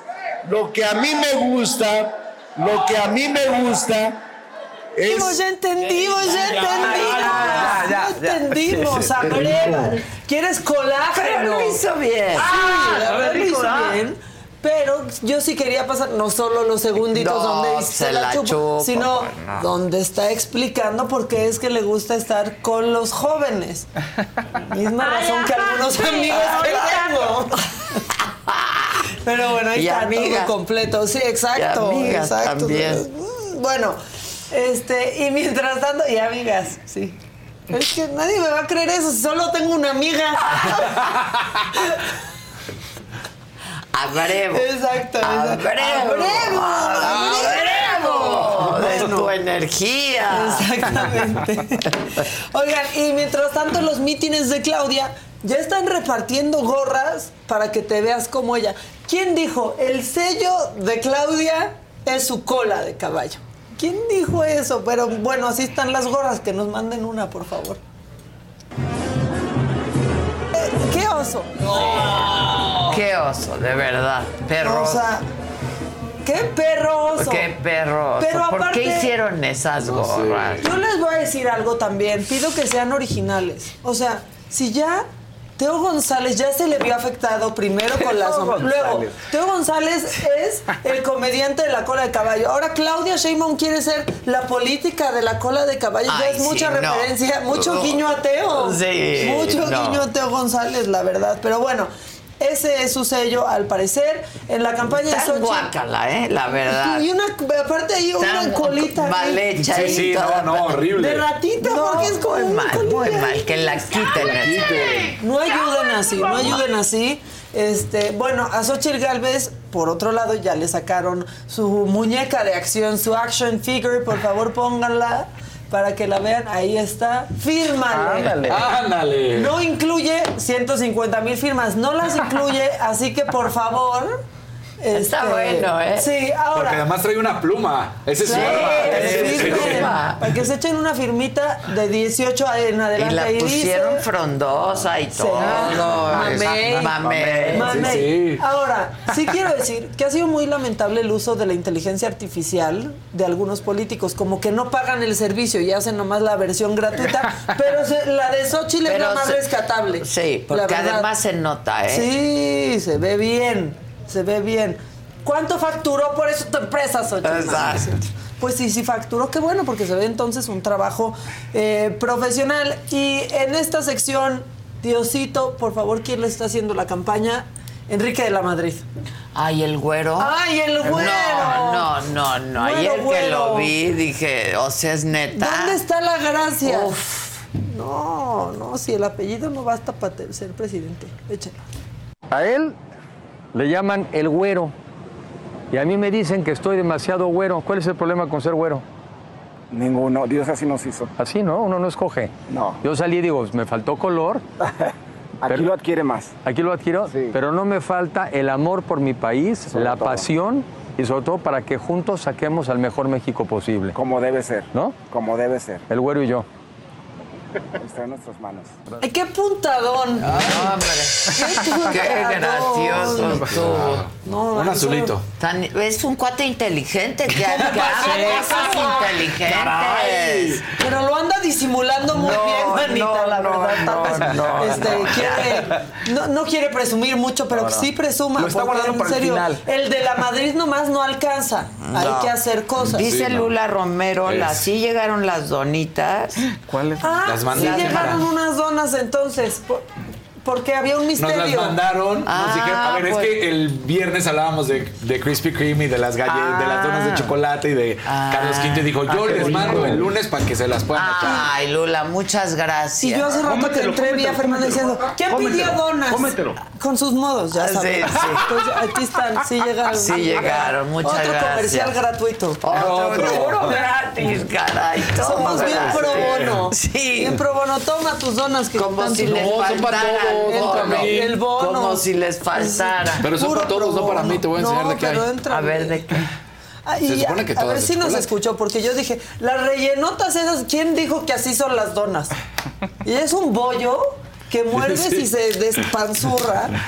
Pero la que hayas mandado, muchas gracias. Muchas gracias, eso sí. Dice Yo dije que las ganas. Ah, Estas son las esas son las la las mejores. son. Sí. No, me gustan las de chocolate. Esas son las mejores para mí. Muéstrale a la audiencia en ¿Cómo te casita. la Ah, sí, cierto, para que no digan que no. Ahí está, no era mentira, ahí están Ve, las ahí está donas. la dona. Gracias.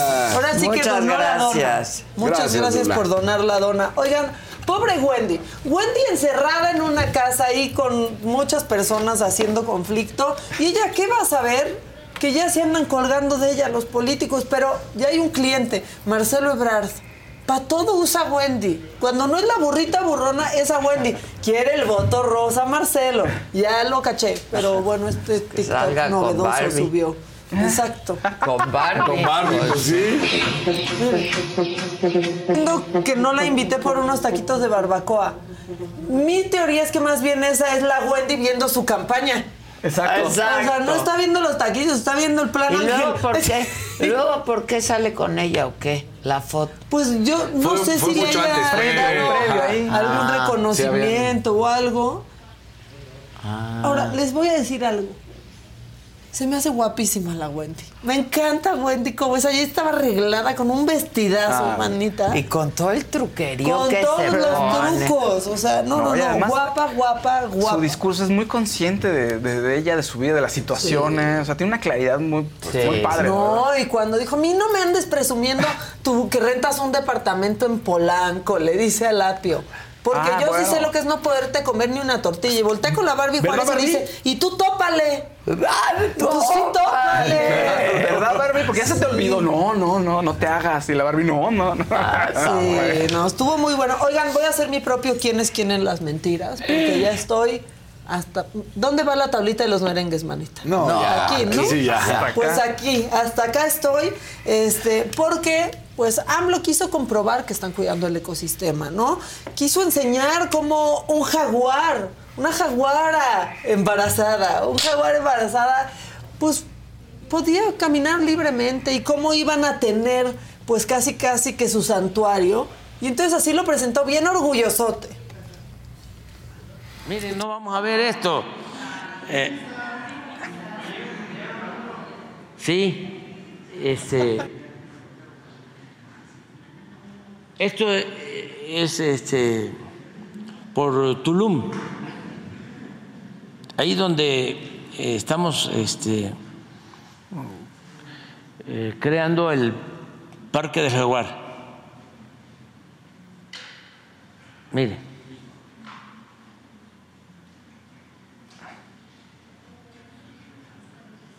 Pero van a ver.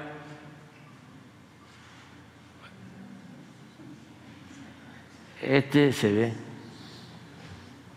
que es eh, macho. Miren ustedes, sí que padre, sí que padre, ese parque del jaguar está en Brasil. Está diciendo ¿Quién- mentiras. El becario mentiras? tiene que dejar de hacerle los videos, tienen que empezar a hacer bien su trabajo, porque eso es un jaguar en, En Brasil, que se subió desde enero de este año. ¿Quién es quién en las mentiras? Vamos diciendo. Exacto. No dejen, o sea, hacen que el presidente quede en ridículo. En ridículo. Entonces ya yo como sí me enojé. Bueno, esta es una organización que se dedica a la conservación de especies y medio ambiente que se llama Oncafari, brasileña. ¿Qué va? No hay un jaguar, una jaguarcita embarazada en un recinto mágico en Tulum. No. No. De hecho, las imágenes que sí hay es de un jaguar tirado y muerto a media carretera. Entonces, pues como si les gusta hacer su quién es quién en las mentiras. Pues aquí el también, mío. aquí My también. very own personal quién es quién en las mentiras. tú muy bien. Tómala. Es, de esto se dio cuenta Animal Político, por cierto, y gracias que nos dan material para cortar. Claro.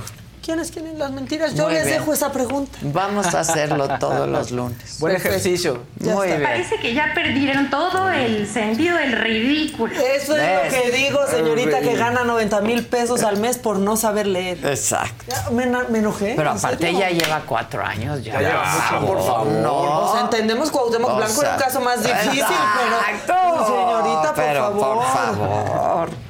Bueno, el que sigue, sigue, por, por favor.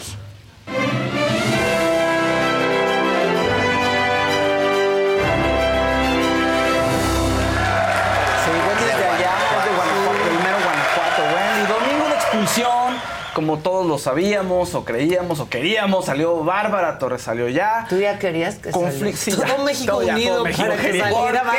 Bárbara. ¿Por Súper conflictiva ya, pobre. O sea, a ver, sí, qué mal que se le esté pasando mal allá adentro y todo, pero ya era mucho problema. Hasta el final hubo problema. ¿Qué, Jus- qué? Justo antes de la expulsión, pa- pasaron a los tres nominados. Entonces Galilea les preguntó, oigan, ¿por qué creen? Digan quién cree que debe salir de ustedes.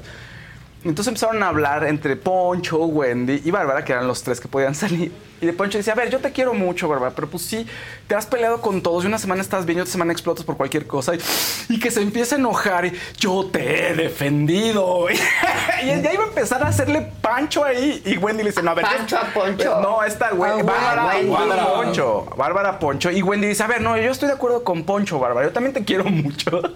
Pero me preocupa que estás haciendo muchos enemigos. No me digas. Y Bárbara ya está a punto de pelearse con los dos. No le gusta que le diga nada. Este, pues sí, sí, la- sí ha dicho cosas luego feas. llora, cuando Y luego- ya le dice, sí. O sea, se la pasó mal.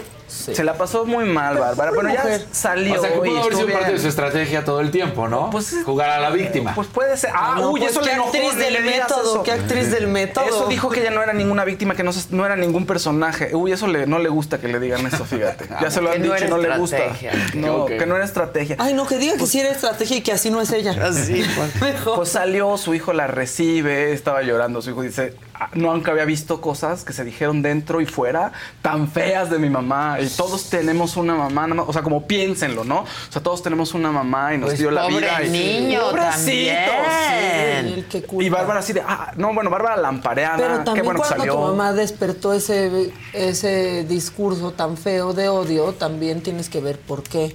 O sea, Claro. aunque se sienta ¿Pero muy por qué? feo. ¿Qué Pues hizo? por decirle balsera, por ejemplo, a A Raquel, Raquel. Vigorra, que es cubana, ¿no? Que había llegado en una balsa y aparte no lo aceptaba. No, no, dije, güey, te han grabado desde que entraste. No puedes decir que no dijiste No, nada yo de lo que se hizo viral. Le dice, ¿a quién insultado? Y Poncho dice, "Le dijiste balsera. No, yo nunca uso esa palabra. Y Poncho así de, bueno, ya. Hacía referencias a la hija de Raquel todo el tiempo. todo el tiempo. De, y no voy a decir más de lo que se dice de ti por tu hija Rafaela. No, no, no hables de la hija de nadie. todo el tiempo metiendo ahí cizaña. Entonces, bueno, estuvo mal. Eh, como Fer que lo dijo un poco, como que se hiciera responsable de lo que hacía. Y tiene razón Fer, que eso sí es cierto. Pero qué bueno que ya se fue, pobrecita, porque Sí. traía ya un diente flojo. Se quemó y tenía diarrea. Todo mal, todo, mal. Ah, no, Pobrecita, bueno. ya. Todo, todo mal. Otro de los momentos ahí importantes en la semana fue precisamente como mencionó eh, Maca, la pelea entre Lapio y Wendy. Pues resulta que de pronto Apio dice, ay no, es que en buena onda y de manera muy inocentona y sí, la verdad, desde su privilegio, ahora sí podemos decirlo, es que Wendy me está enseñando pues, ahora casi casi las reglas o las estrategias del, del bajo mundo, como que me está, le dicen, te estás acorrientando, dice Lapio, es que Barbie me está enseñando, digo, esta Wendy me está enseñando pues cómo es el bajo mundo. Ay, Entonces, sí, ya, eso Wendy así ah, órale, ok, como que no le, pues obviamente no le cayó nada bien y después pues se lo echó en cara, ¿no? Diciéndole que, pues qué onda, ¿por qué anda diciendo eso? Y es cuando ocurre lo que dice Maca, le empezó a decir a Barbie, a ver, yo sí sé lo que es no comer, le dijo Wendy, ¿no? Y tú también, Barbie, no te hagas, así que no le dices nada cuando, estás, cuando están hablando ustedes de eso, ¿no?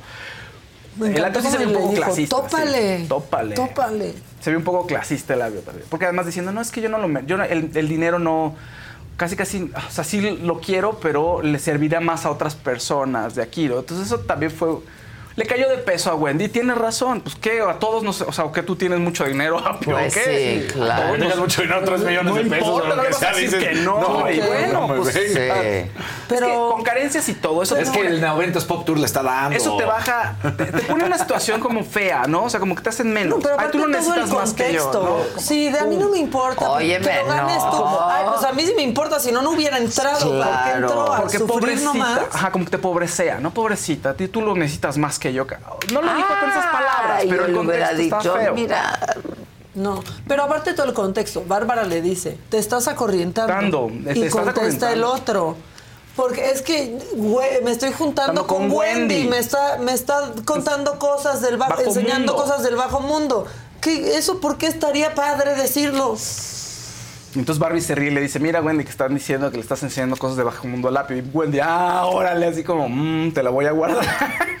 Pero es que Wendy ha tenido, yo creo que está despertando un poco Wendy este, en, en cosas, porque ha tenido que aguantar comentarios bien estúpidos.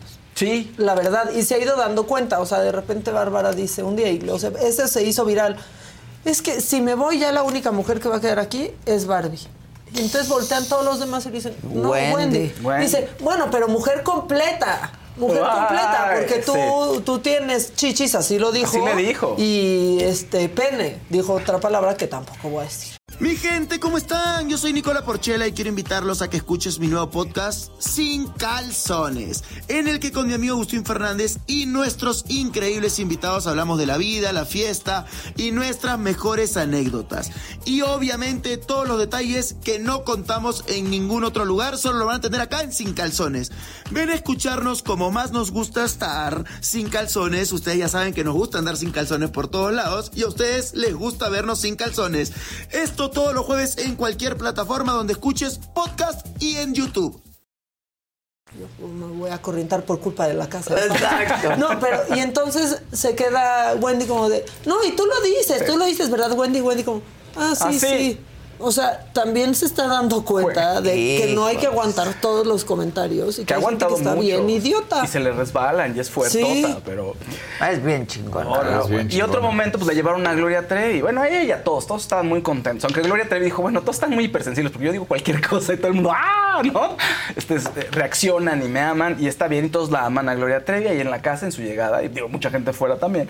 Pero ahí fue la sensación, Wendy está No muy podemos contenta. ver nada, No, no, no, le regaló un ahí de viborita. le- o sea, Gloria, pues la verdad, este, Casi se sensacional infarta con Wendy con todos. Gloria. Eh, eh, puso un ángel. Casi ahí. se infarta Wendy cuando Sí. abrió la puerta y vio a Gloria. O sea, es su máxima Claro, y Gloria es lo no, no, no, lo máximo. Y, y hablando sobre Medusa, que es la nueva canción, les presentó el video y hablando sobre pues, la- el mito de Medusa, que es muy padre, porque además tiene que ver con la lucha ¿no? de Gloria, diciendo, a ver, es una mujer que transgrede y de pronto la castigan a ella.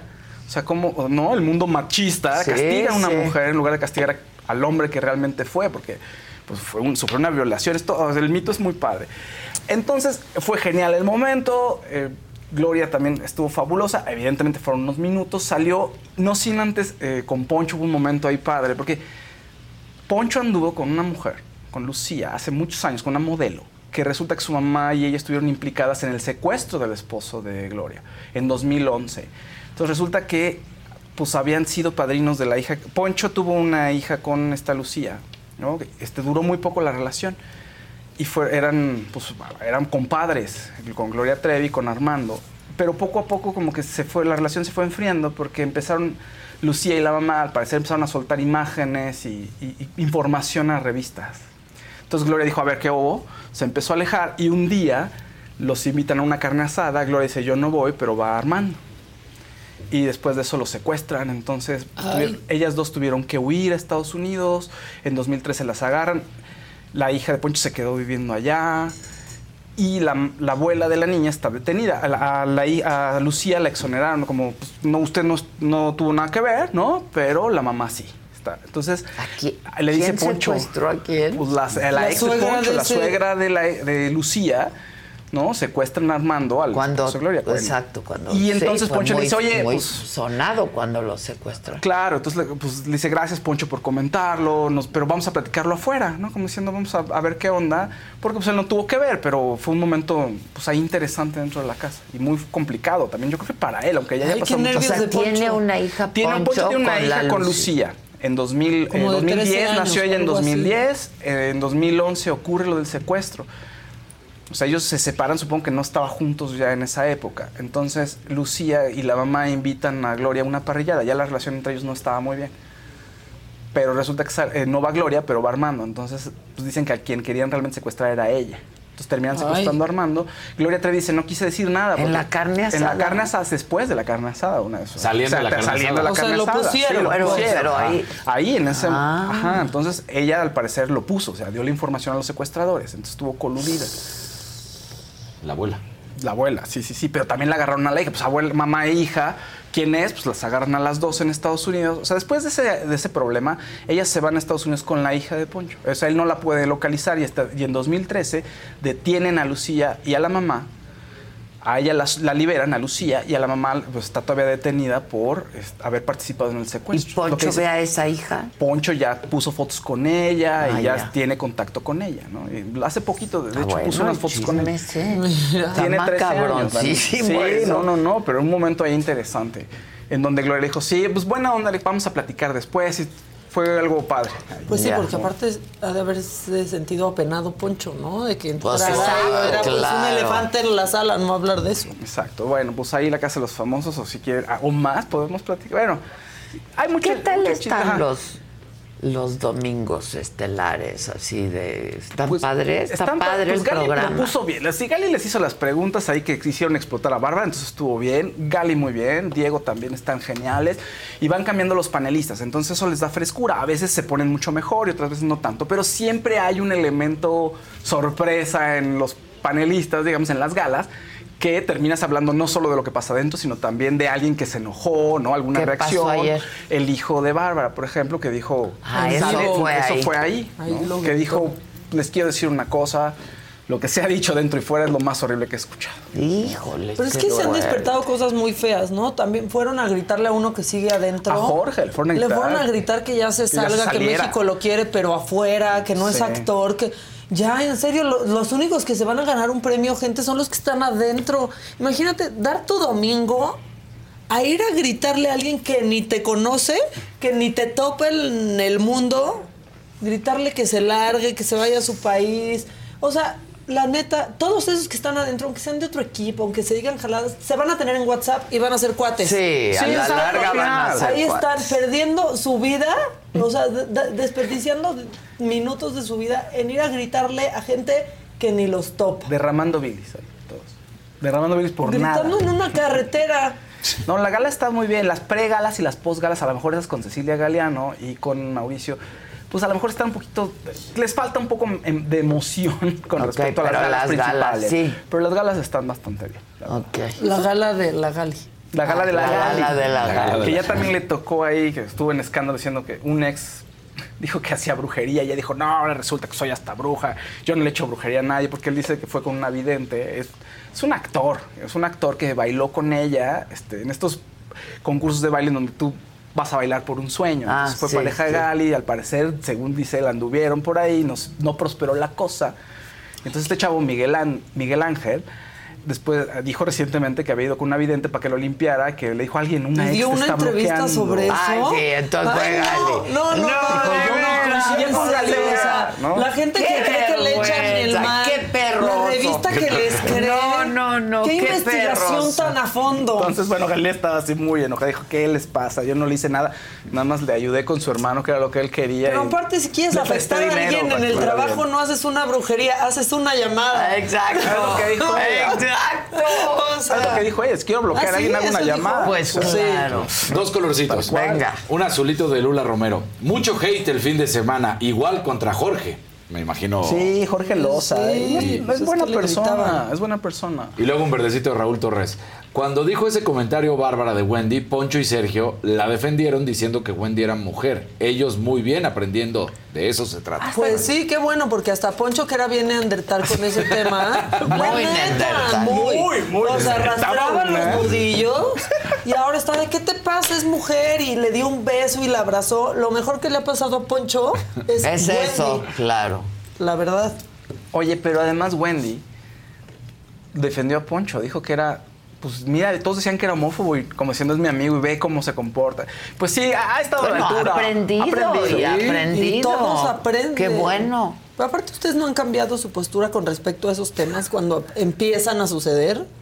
No, o sea, claro, Sí. primero Ah, te resulta no, rarísimo. y luego ¿no? vas aprendiendo. Sí, cuando Pues, tienes cercanía, sobre todo con, no sé, con personas como, o sea, como Wendy, que te plantean estas interrogantes y vas conociendo y dices, mira, o sea, te vas Claro. abriendo, se va abriendo no el mundo. pasa nada, Claro. o sea, claro. Dicen que ya te hizo daño ver la casa de los famosos, Ya. que ya hablas como Barbie. Sí, No, seguramente. sí, oiga, Sí, Barbie sí, sí. no, te- no- no no dice entiende Carla Cali. nada. No termine la frase de pronto. Eso te Es dice cierto. Carla Cali.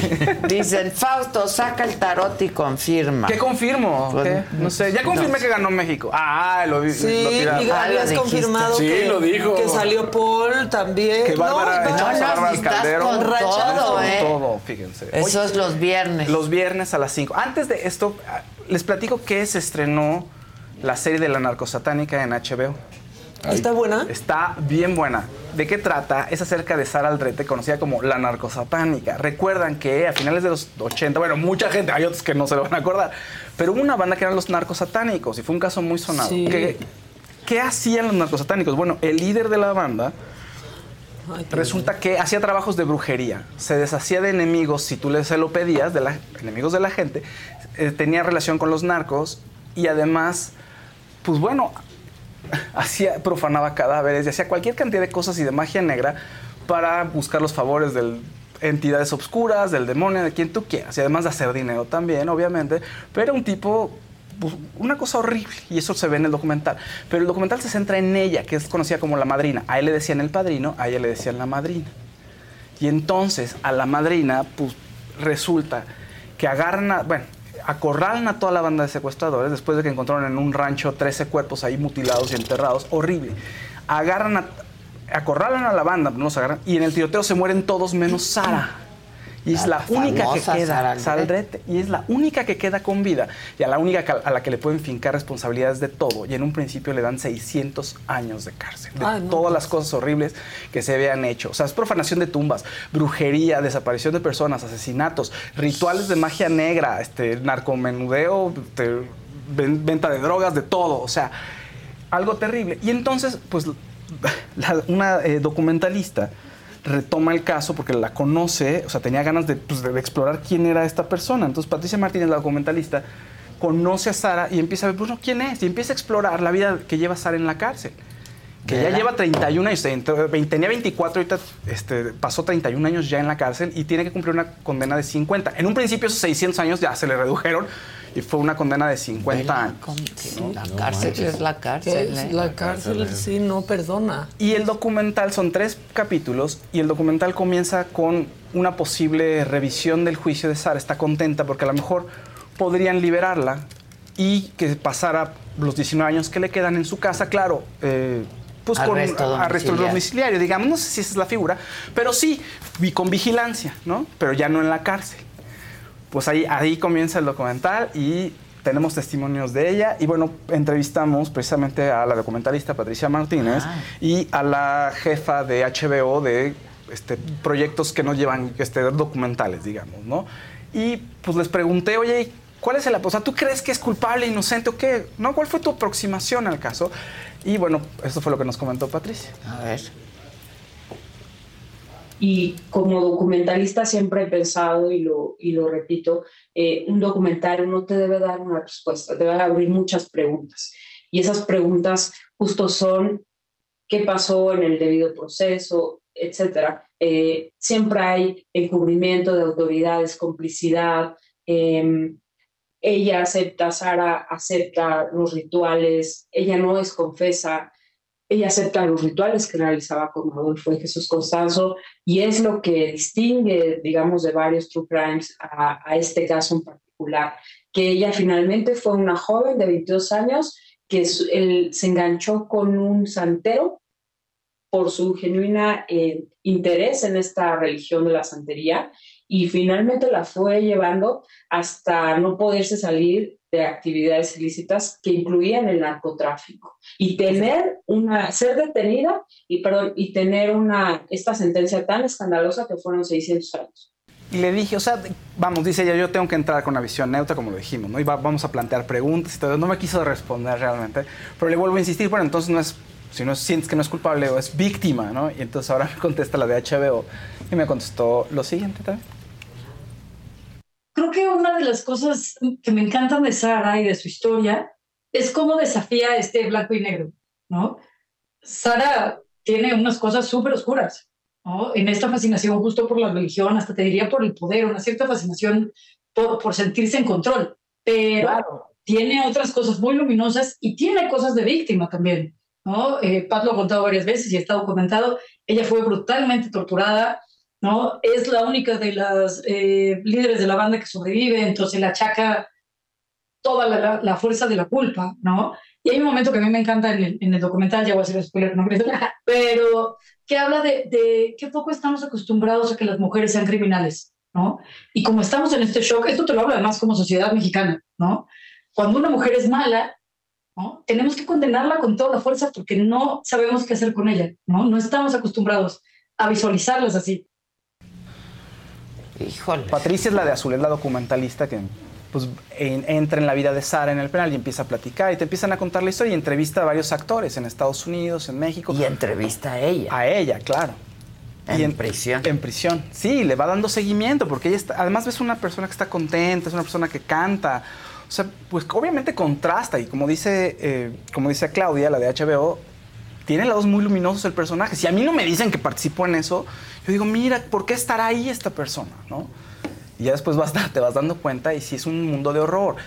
Claro, Sí, ella entra, no entra a este mundo de horror y después ya no se puede salir porque el personaje principal, que es el, el líder de la banda, ¿no? que es conocido como el padrino, pues eh, resulta que el tipo pues, ya tenía a todos azorrillados, o sea, le tenían mucho miedo. O era un- una devoción con- este, terrible a él, diciendo, pues claro, con este poder que él me da, con estos actos horribles que hacemos de mutilar cuerpos y y beber cosas que no debemos de beber, este, nos convertimos en seres poderosos y, y es entre eso y en, oye, yo le digo que no y esta persona me va a matar o me va a hacer alguna brujería o algún daño. Entonces ella se queda atrapada en este mundo, que es lo que dicen y es lo que ves en el documental. O sea, hay ¿Y una parte en la que ella, a ese mundo? ella ¿Lo conoce. Sí, ella está. eh, Es una mujer que está. Es, Una es buena, estu- eh, buena estudiante. Y además, este, le gusta la parte de la antropología y estaba estudiando ya antropología y le gusta el tema de las religiones. Entonces conoce a este sujeto ahí en, en Matamoros, pues de casualidad que se llama eh, Adolfo de Jesús Constanzo. Lo conoce y dice, oye, yo soy brujo. Entonces ella como que de ahí hay un clic, como que quiere conocer más por un interés puramente académico y de vida. Y la va introduciendo, la va introduciendo poco a poco hasta que ya no se puede salir. Muchos cómo enganchan, ¿no? Sí, sí. ¿no? Pero como dicen, hay una fascinación Estas de... sectas y estas cosas.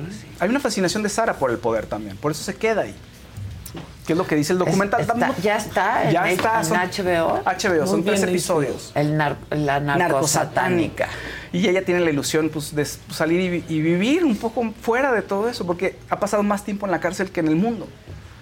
Que es lo que está triste. Pues Pero sí. por otro lado, no puedes evitar pensar en que ella participó en una serie de cosas Y horribles. estaba chavitita. 24 años. Sí, No, bueno. Chabela. Sí, o sea, ha vivido más encerrada, claro. Mu- Más en Te preguntan que qué dice tu playera. Me la regaló Maca. Legends only. Solo leyendas. Solo Solo leyendas. Bueno, otro te- en otro tema Es que es eso más- piensa Maca. Sinceramente sí. Oigan, otro tema eh, mucho más ligero que esto, obviamente, pues lanzaron imágenes sobre la nueva cinta live action de Blancanieves. Uy. Y la gente se puso muy mal en redes sociales. ¿Qué les pasa? ¿Qué le están haciendo a los clásicos? Porque de entrada ya no hay siete enanos. Ya son siete, pero personas mágicas que diferentes tamaños, Para no hacer lo de razas, los enanos. como ya no están lo de los enanos. Solamente hay una persona que es de talla mediana. ¿No? Pestaña pequeña. Entonces la gente de entrada se súper, súper enojó. Ahora, otro de los detalles que también hicieron enojar a mucha gente. No, pues que ya no hagan nunca de la última es que, cena. ¿Qué pues, van sí. a hacer? Rachel Segler es, la, es Blancanieves y ella pues no tiene un tono de piel blanco, es de origen latino. Entonces decían, pues si se llama Blancanieves y el tema es que pues, el personaje principal es blanca como la nieve, pues qué onda con el personaje, ¿por qué cambiar todo esto? Entonces no le está gustando a la gente. Y esta fue la última que puso esta mujer antes de que la despidieran, que era la de encargada de Así es, la una universidad. Exactamente, esos proyectos, bueno, no han funcionado como ellos esperan. Se están Es pasando. que entonces Sí. que no los retomen. Deberían No, hacer algo nuevo. Pues. Blancanieves es un clásico. Pero además- el cuento Claro. de Blancanieves es un clásico. Que no Entonces mejor que no los Ahí, retomen. Blancanieves y sus siete hipsters. O sea, es que sí. Además, la razón por la que están haciendo el live action, la realidad, es para aumentar una vez más Los derechos. los Los derechos. derechos, Esa es la realidad nada detrás del live action. Pues, Pues que ya no tienen derechos de la mayoría de las. No, Pero los han arruinado. Pinocho fue un horror. Un horror. Con Tom Hanks. O sea, Y luego sale la de la de Guillermo La de del Toro, y y es una belleza. Entonces, otro de los detalles de la película es que no va a haber príncipe azul. Porque se van a enfocar más Porque en no ella buscando azul. su poder. No hay gente azul. Están buscando más ella su poder. Debe de haber algún personaje masculino que sea de interés romántico para ella. Yo creo que sí, porque pues, de eso se trata la historia. Tanto la Cenicienta. No que la hagan Cenicienta. nuevas historias. Pues Tanto la como la Bella narrativa La Durmiente. bella La Bella durmiente. Las dos Si la despierta el príncipe. en el fondo, Ahora el no va a fondo es dormir una- la Bella Durmiente. En el fondo es una alegoría sobre el despertar sexual. Entonces tiene que haber otra persona que vaya y te despierte. y es Ah, el cambio ya, de la, de la mira, niñez ya. la- sí, haciéndole cosquillas en los pies. Hagan nuevas cosas. Exacto. Que vayan con la realidad que se vive hoy. Dejen lo que ya estaba Lo que en el ya pasado. Son clásicos, sí. ya déjenlos. El que no los quiera Pues consumir, sí, ¿no? que no los y que hagan consuma. otra cosa, algo que sea más novedoso, que tenga que ver con lo que quieres decirle a la gente y a las nuevas generaciones. Exacto. Yo creo que eso sería mejor. Pero bueno, ¿Qué como dice Casarín, destruir lo que había? O es que tienen este acervo y quieren seguir generando dinero del acervo que tienen, sí, entonces necesitan bueno, reinventar. Están queriendo Sí, también están- cambiar obras literarias clásicas. Y la gente se Ah, está molestando. les palabras. palabras. O sea, me parece que no está bien. Sí, sí, sí. Porque la gente crecimos, en la gran mayoría, con esos clásicos. Y entonces hoy que de repente los ves, cómo los están deformando, y no estamos hablando de que sean los valores de hoy, sino es con lo que creciste. otros los valores de hoy. Exactamente, y Hay que entonces hacer dices, otras historias con los Claro. valores de Tal hoy. cual. Y hay obras literarias con los valores de hoy, pero, o sea, hay clásicos, obras maestras que, a las que les están cambiando palabras. Sí, Roald Dahl, por ejemplo, ya están cambiando un poco el lenguaje en algunas ediciones para que el- pues, no sea tan brusco para los niños, ¿no? O sea, cosas burlarse de personas con este, obesas, por ejemplo. Y en Tom Sawyer cambiaron también varias palabras. Pero lo que yo no entiendo es, A lo hacen para que gordo. para las nuevas generaciones y para que lo vean diferente. ¿Saben qué? De ahí muchas cosas y sí estaban mal, sí pensar que va a llegar un güey que te va a salvar de todo, sí estaba mal. Hagan nuevas historias, ¿por qué Pues Claro, cambiar esas? Pero Sí, no claro. estaban O sea, mal para la época, exactamente, Maca. O hagan sea, nuevas. Claro, y es una Sí, visión... En su momento, O en su todos momento. crecimos y todos queríamos ser al de esa príncipe manera. chingado Pues son, muy, Ajá. son muy adolescentes, es la idea del otro. Cuando estás en la adolescencia, pues estás pensando en otro, no estás pensando en tu poder y en- estás pensando en que llega alguien. En, En el amor, hombre. Sí. Por eso, que hagan cosas actuales en vez de cambiar algo para que lo entiendan hoy. No, ya eso ya lo entendieron los de ayer. ¿No? Ya que los de hoy entiendan distinto con cosas nuevas. Claro, totalmente. Bueno, en fin. Bueno, oigan, eh, James Cameron ya dijo, se lanzó un tweet que dijo, no, a ver, voy, no voy a hacer ninguna película sobre el desastre del submarino Titán. Dijo, no lo voy a hacer y es ofensivo este rumor. No, pues no, no va a poner, o sea, no va a Pues lucrar no. con eso, porque además él tiene mucha experiencia. Para hacer la película de Titanic, tomó un submarino y empezó, tuvo como 33 viajes ahí en, en aguas profundas y además tiene un documental en aguas Está profundas. buenísimo el Sí. documental, es de Criatura- Netflix. Que, Monstruos que de- Netflix la criticaron por haber puesto a Titanic luego, luego. Luego, que- luego, ¿Qué bobas? sí. Pues sí, sí, sí. Entonces Entonces es como dijo el Canal no. 5 que cada sábado la ponen. Exacto. Ellos sí pueden seguirla Pero ellos poniendo, llevan años, exacto. no, desde hace, pues, desde que salió. Desde que salió. Azulito de Magdalena Charmol, nada más así. Gracias, No. Magdalena. Qué padre. Bueno, el viernes entonces hubo Fausto del Fausto. Estuvimos hablando de varios actores, actrices, mundo del espectáculo, faranda de fútbol. Y aquí van unos destacados. Y sí metimos a Bárbara al caldero y otra vez salió a la no, persona ya, que va al caldero. ahora quién vas a meter al caldero. No, a ver, vamos a ver cómo van las cosas. No, no, no, no. O Yo sea, necesito lectura. Sí, sí, sí. Venga. Ya está muy narcosatánico el caldero. Pero ahorita, por ejemplo, vas a sacar las cartas sobre ellos y para mí se hizo un poco difícil por la relación que tengo, ¿no? Con ellos. Pero bueno, vamos a ver qué dice el tarot, vamos a ser profesionales y lo que diga el tarot. Entonces, vamos a ver cómo le va a Maite y a, y a Andrés. Eh, La tiene difícil, ¿eh? O sea, va a ser mucho orden, tienen que poner mucho, mucho orden, tienen que estar muy de acuerdo porque puede haber muchos choques en la forma de la crianza de la pequeña y de sus cuidados. Y al final aparece la justicia. ¿Les va a ir bien? Sí, solo sí, están en mucha comunicación y funcionan como equipo. En una sesión de mediums, te voy a decir una cosa, ahí sí se abren puertas, se desatan muchas energías, eh, te empiezas a, a- a ver el portal.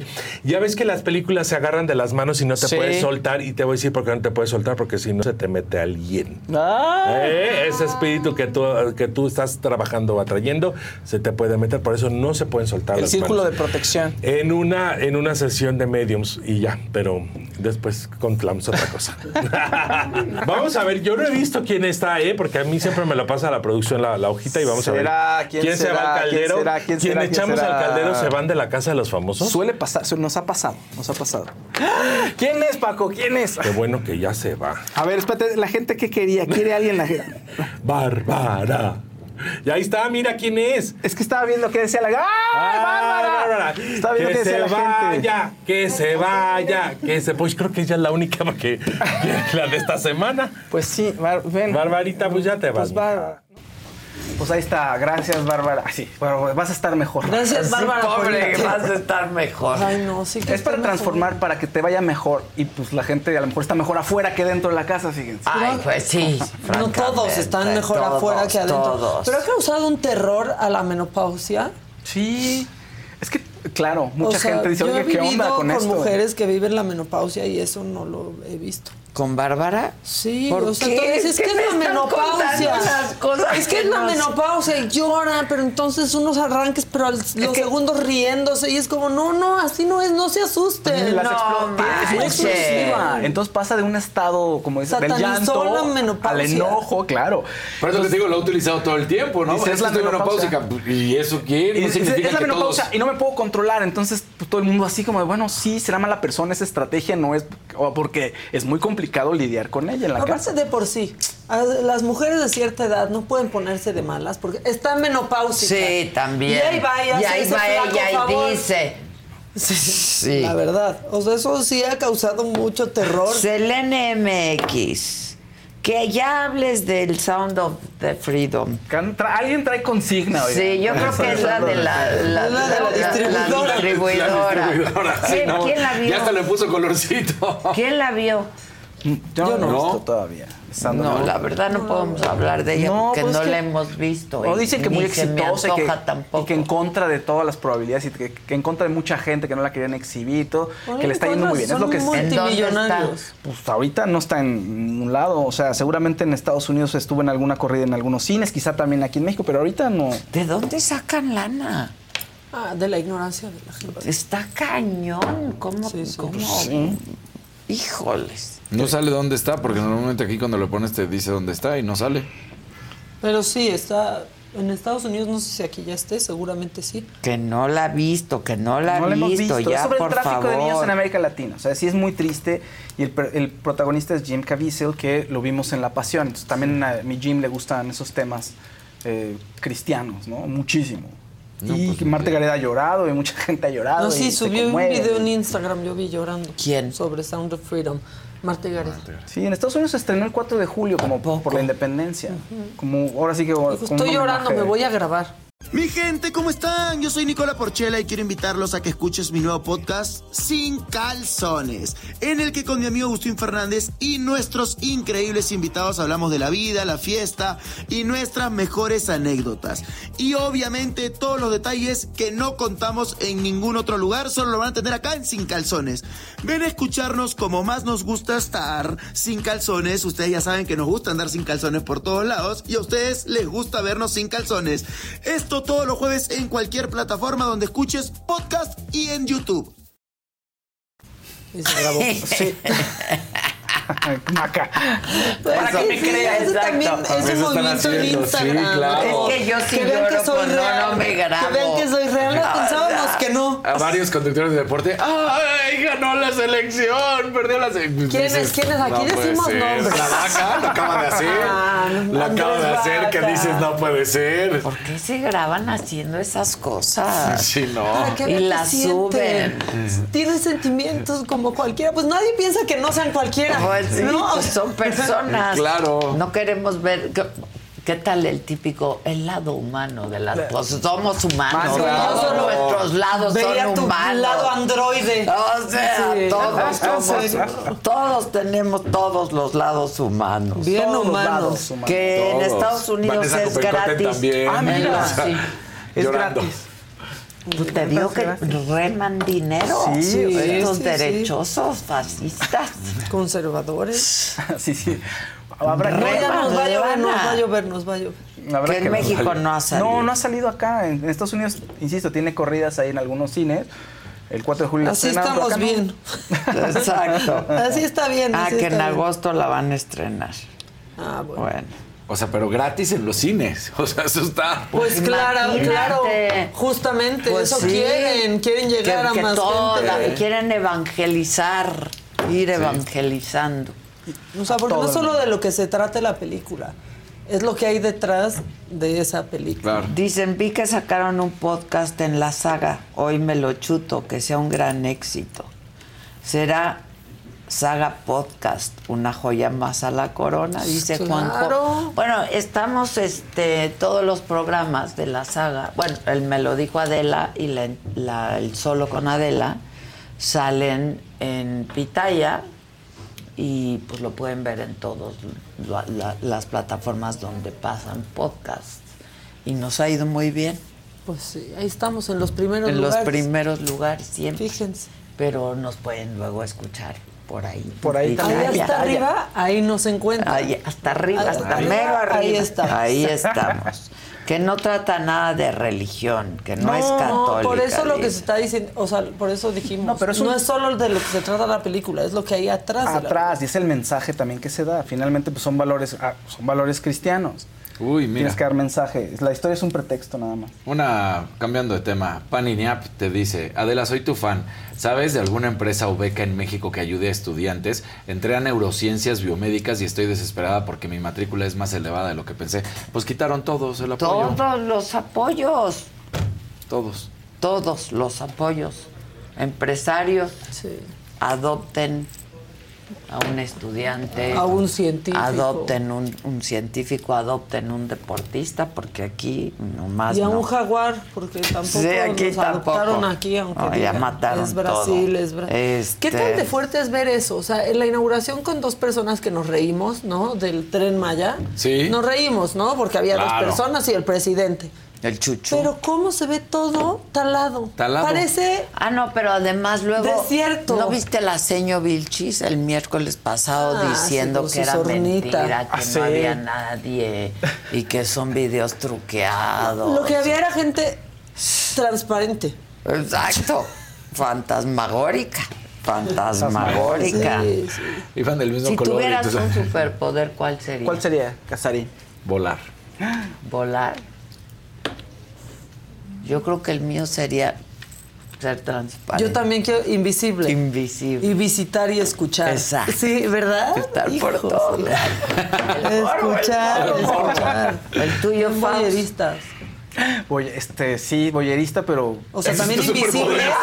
No, pero ese no es un superpoder, eso fue un telescopio, manito. Pero invisible, pero para pero, pero poder transportarte a muchos lados. Sí, O sea, y atravesar las paredes. y así. Eso está increíble. Está bueno, ¿no? Sí. Ese sería el mío, sin duda. Sí, yo también. Volar ya Volar vuelvo no en avión. Porque allá arriba. Y a saber el futuro, ¿no? Porque ya le preguntamos al, Fao. Sí, ya. Sí. Y también qué nervios saber el futuro. Sí, no. No, o sea, la verdad. Qué nervios. No, está padre de pronto, hay cosas padres. Sí, hay cosas Pero hay cosas que padres. nunca ves tampoco, es muy frustrante. nunca vas a saber. Yo sería Spider-Man. Al fin que jodido siempre ando. Ah, dice, me refería al, más al podcast que subieron de los traileros mexicanos. En Estados Unidos. Ah, Con ya, de Franco Quiroz. Ah, Ah. sí, sí, sí. Un azulito de Pusimos Selena MX. Nada más azulito ya. Pues muchas gracias a todos. Bueno, hoy es lunes, vámonos a chambear, hay mucha chamba. Empezamos la semana con mucho trabajo.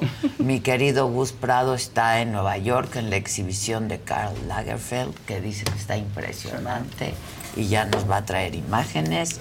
Y pues así, mañana aquí nos vemos. ¿Hoy qué hay? Hoy a las 5 de la tarde. Tiro directo. Tiro directo. Y a las 7 de la noche se te estuvo di y di. Y mañana martes, solo con Adela, la entrevista es con Adán Augusto. Estuvo Veamos fuerte. el promo. Promo. Solo play, play, play. Nada más pónganle play. Se. ¿Eh? Hablaste de tres. Solo con Adela. Sí. Tiro directo. Tiro directo, se te estuvo Didi. Miren, nada más así play y ya. ¿Cuál van a poner, pues? Ya que lo patrocine Didi, se te estuvo Didi. Exacto, Se te Didi. estuvo Didi. Didi. O sea, ya Este, entre. Sí vino. que no vino, son ¿no? gratis en los No, cines. pero no, se preocupen, saben. el promo sí va a salir antes que la entrevista, lo vamos a lograr. Exacto, exacto. Ustedes tranquilos. Excelente día para todos. Fue agradable verlos hoy en vivo. Muchas gracias. Kevin, te gritan acá. Te la mamaste, cabrón. Bueno, lo vamos a ver algo, lunes. ¿no? Que un jugador de que haya nacido en otro país juegue en la selección nacional, sí tiene que hacer diferencia. ¿Estás convencido? ¿Estás de acuerdo con esa opinión? que sea naturalizado o no sea naturalizado, el que considerará que si es mejor o si es por las cualidades el jugador idóneo para lo que quiere es el técnico. Si las condiciones, las cualidades son las que hacen falta, él lo tiene, y lo quiere llamar, lo, lo llamará. Son unos juegos que no sirven para nada, de acuerdo a la directora de la CONADE, ¿no? O sea que, pues. Son de eh, relleno, Son de relleno. Hoy en día ningún torneo con selección, como ningún torneo al que participas, creo que sea de relleno. ¿Qué es lo que tú piensas que puede o que pasó con Ana Guevara, que hoy pues pareciera que son sus enemigos, su- los atletas? La lana ¿Qué le pasó? Quisiera decirte qué le pasó, pero ni yo misma como atleta lo entiendo. Sí es decepcionante ver que lejos de tener esa empatía con el atleta o incluso con el, pues, la federación, no hay una solución. Lejos, solamente es apuntar y tú debes y tú esto y tú lo otro. Búscale soluciones.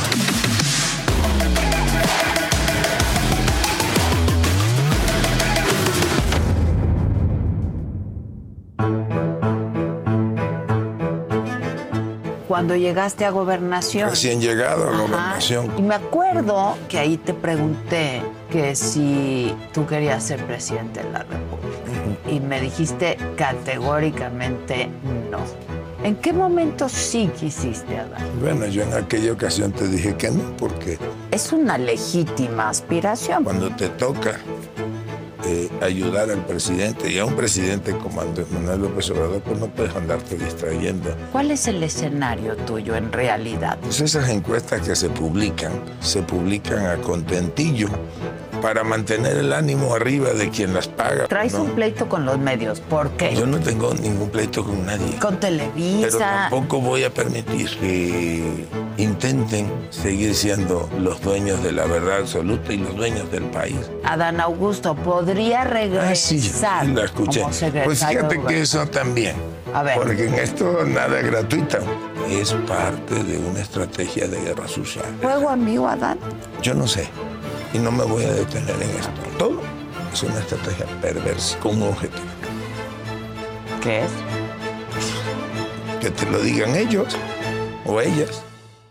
Pues hace unas horas Lucero anunció su separación después de 10 años con el empresario Michel Curi. Curi Pero ¿sabes? Están, las relaciones están acabando muy de amor. Ay, Pues yo ya quiero catorrazos de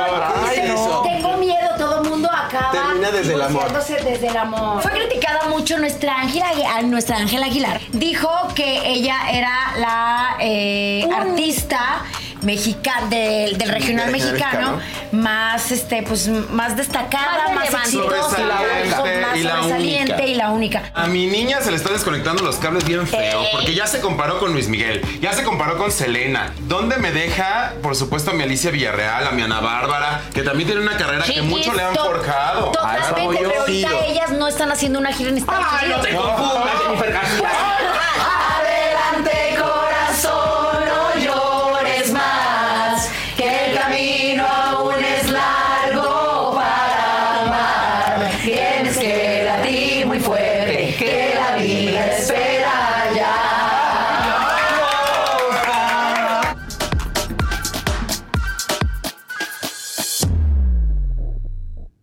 Pero qué buenos programas hacemos verdad, aquí sí. en la saga, de verdad, qué buenos. Eso, eso. Bueno, mañana es esa entrevista, no dejen de verla, es una de las corcholatas y pues podría ser el próximo presidente de este país, así es que pues son conversaciones que nos deben interesar a todos, sobre todo a los que vamos a ir a votar, ¿no? Y ojalá mucha, mucha gente salga a votar el próximo año. Que tengan un buen día, un gran inicio de semana. Casarín los ve esta tarde a las 5, se te estuvo día y día a las 7 de la noche. Mañana aquí, 9 de la mañana, me lo dijo Adela. Muchas gracias.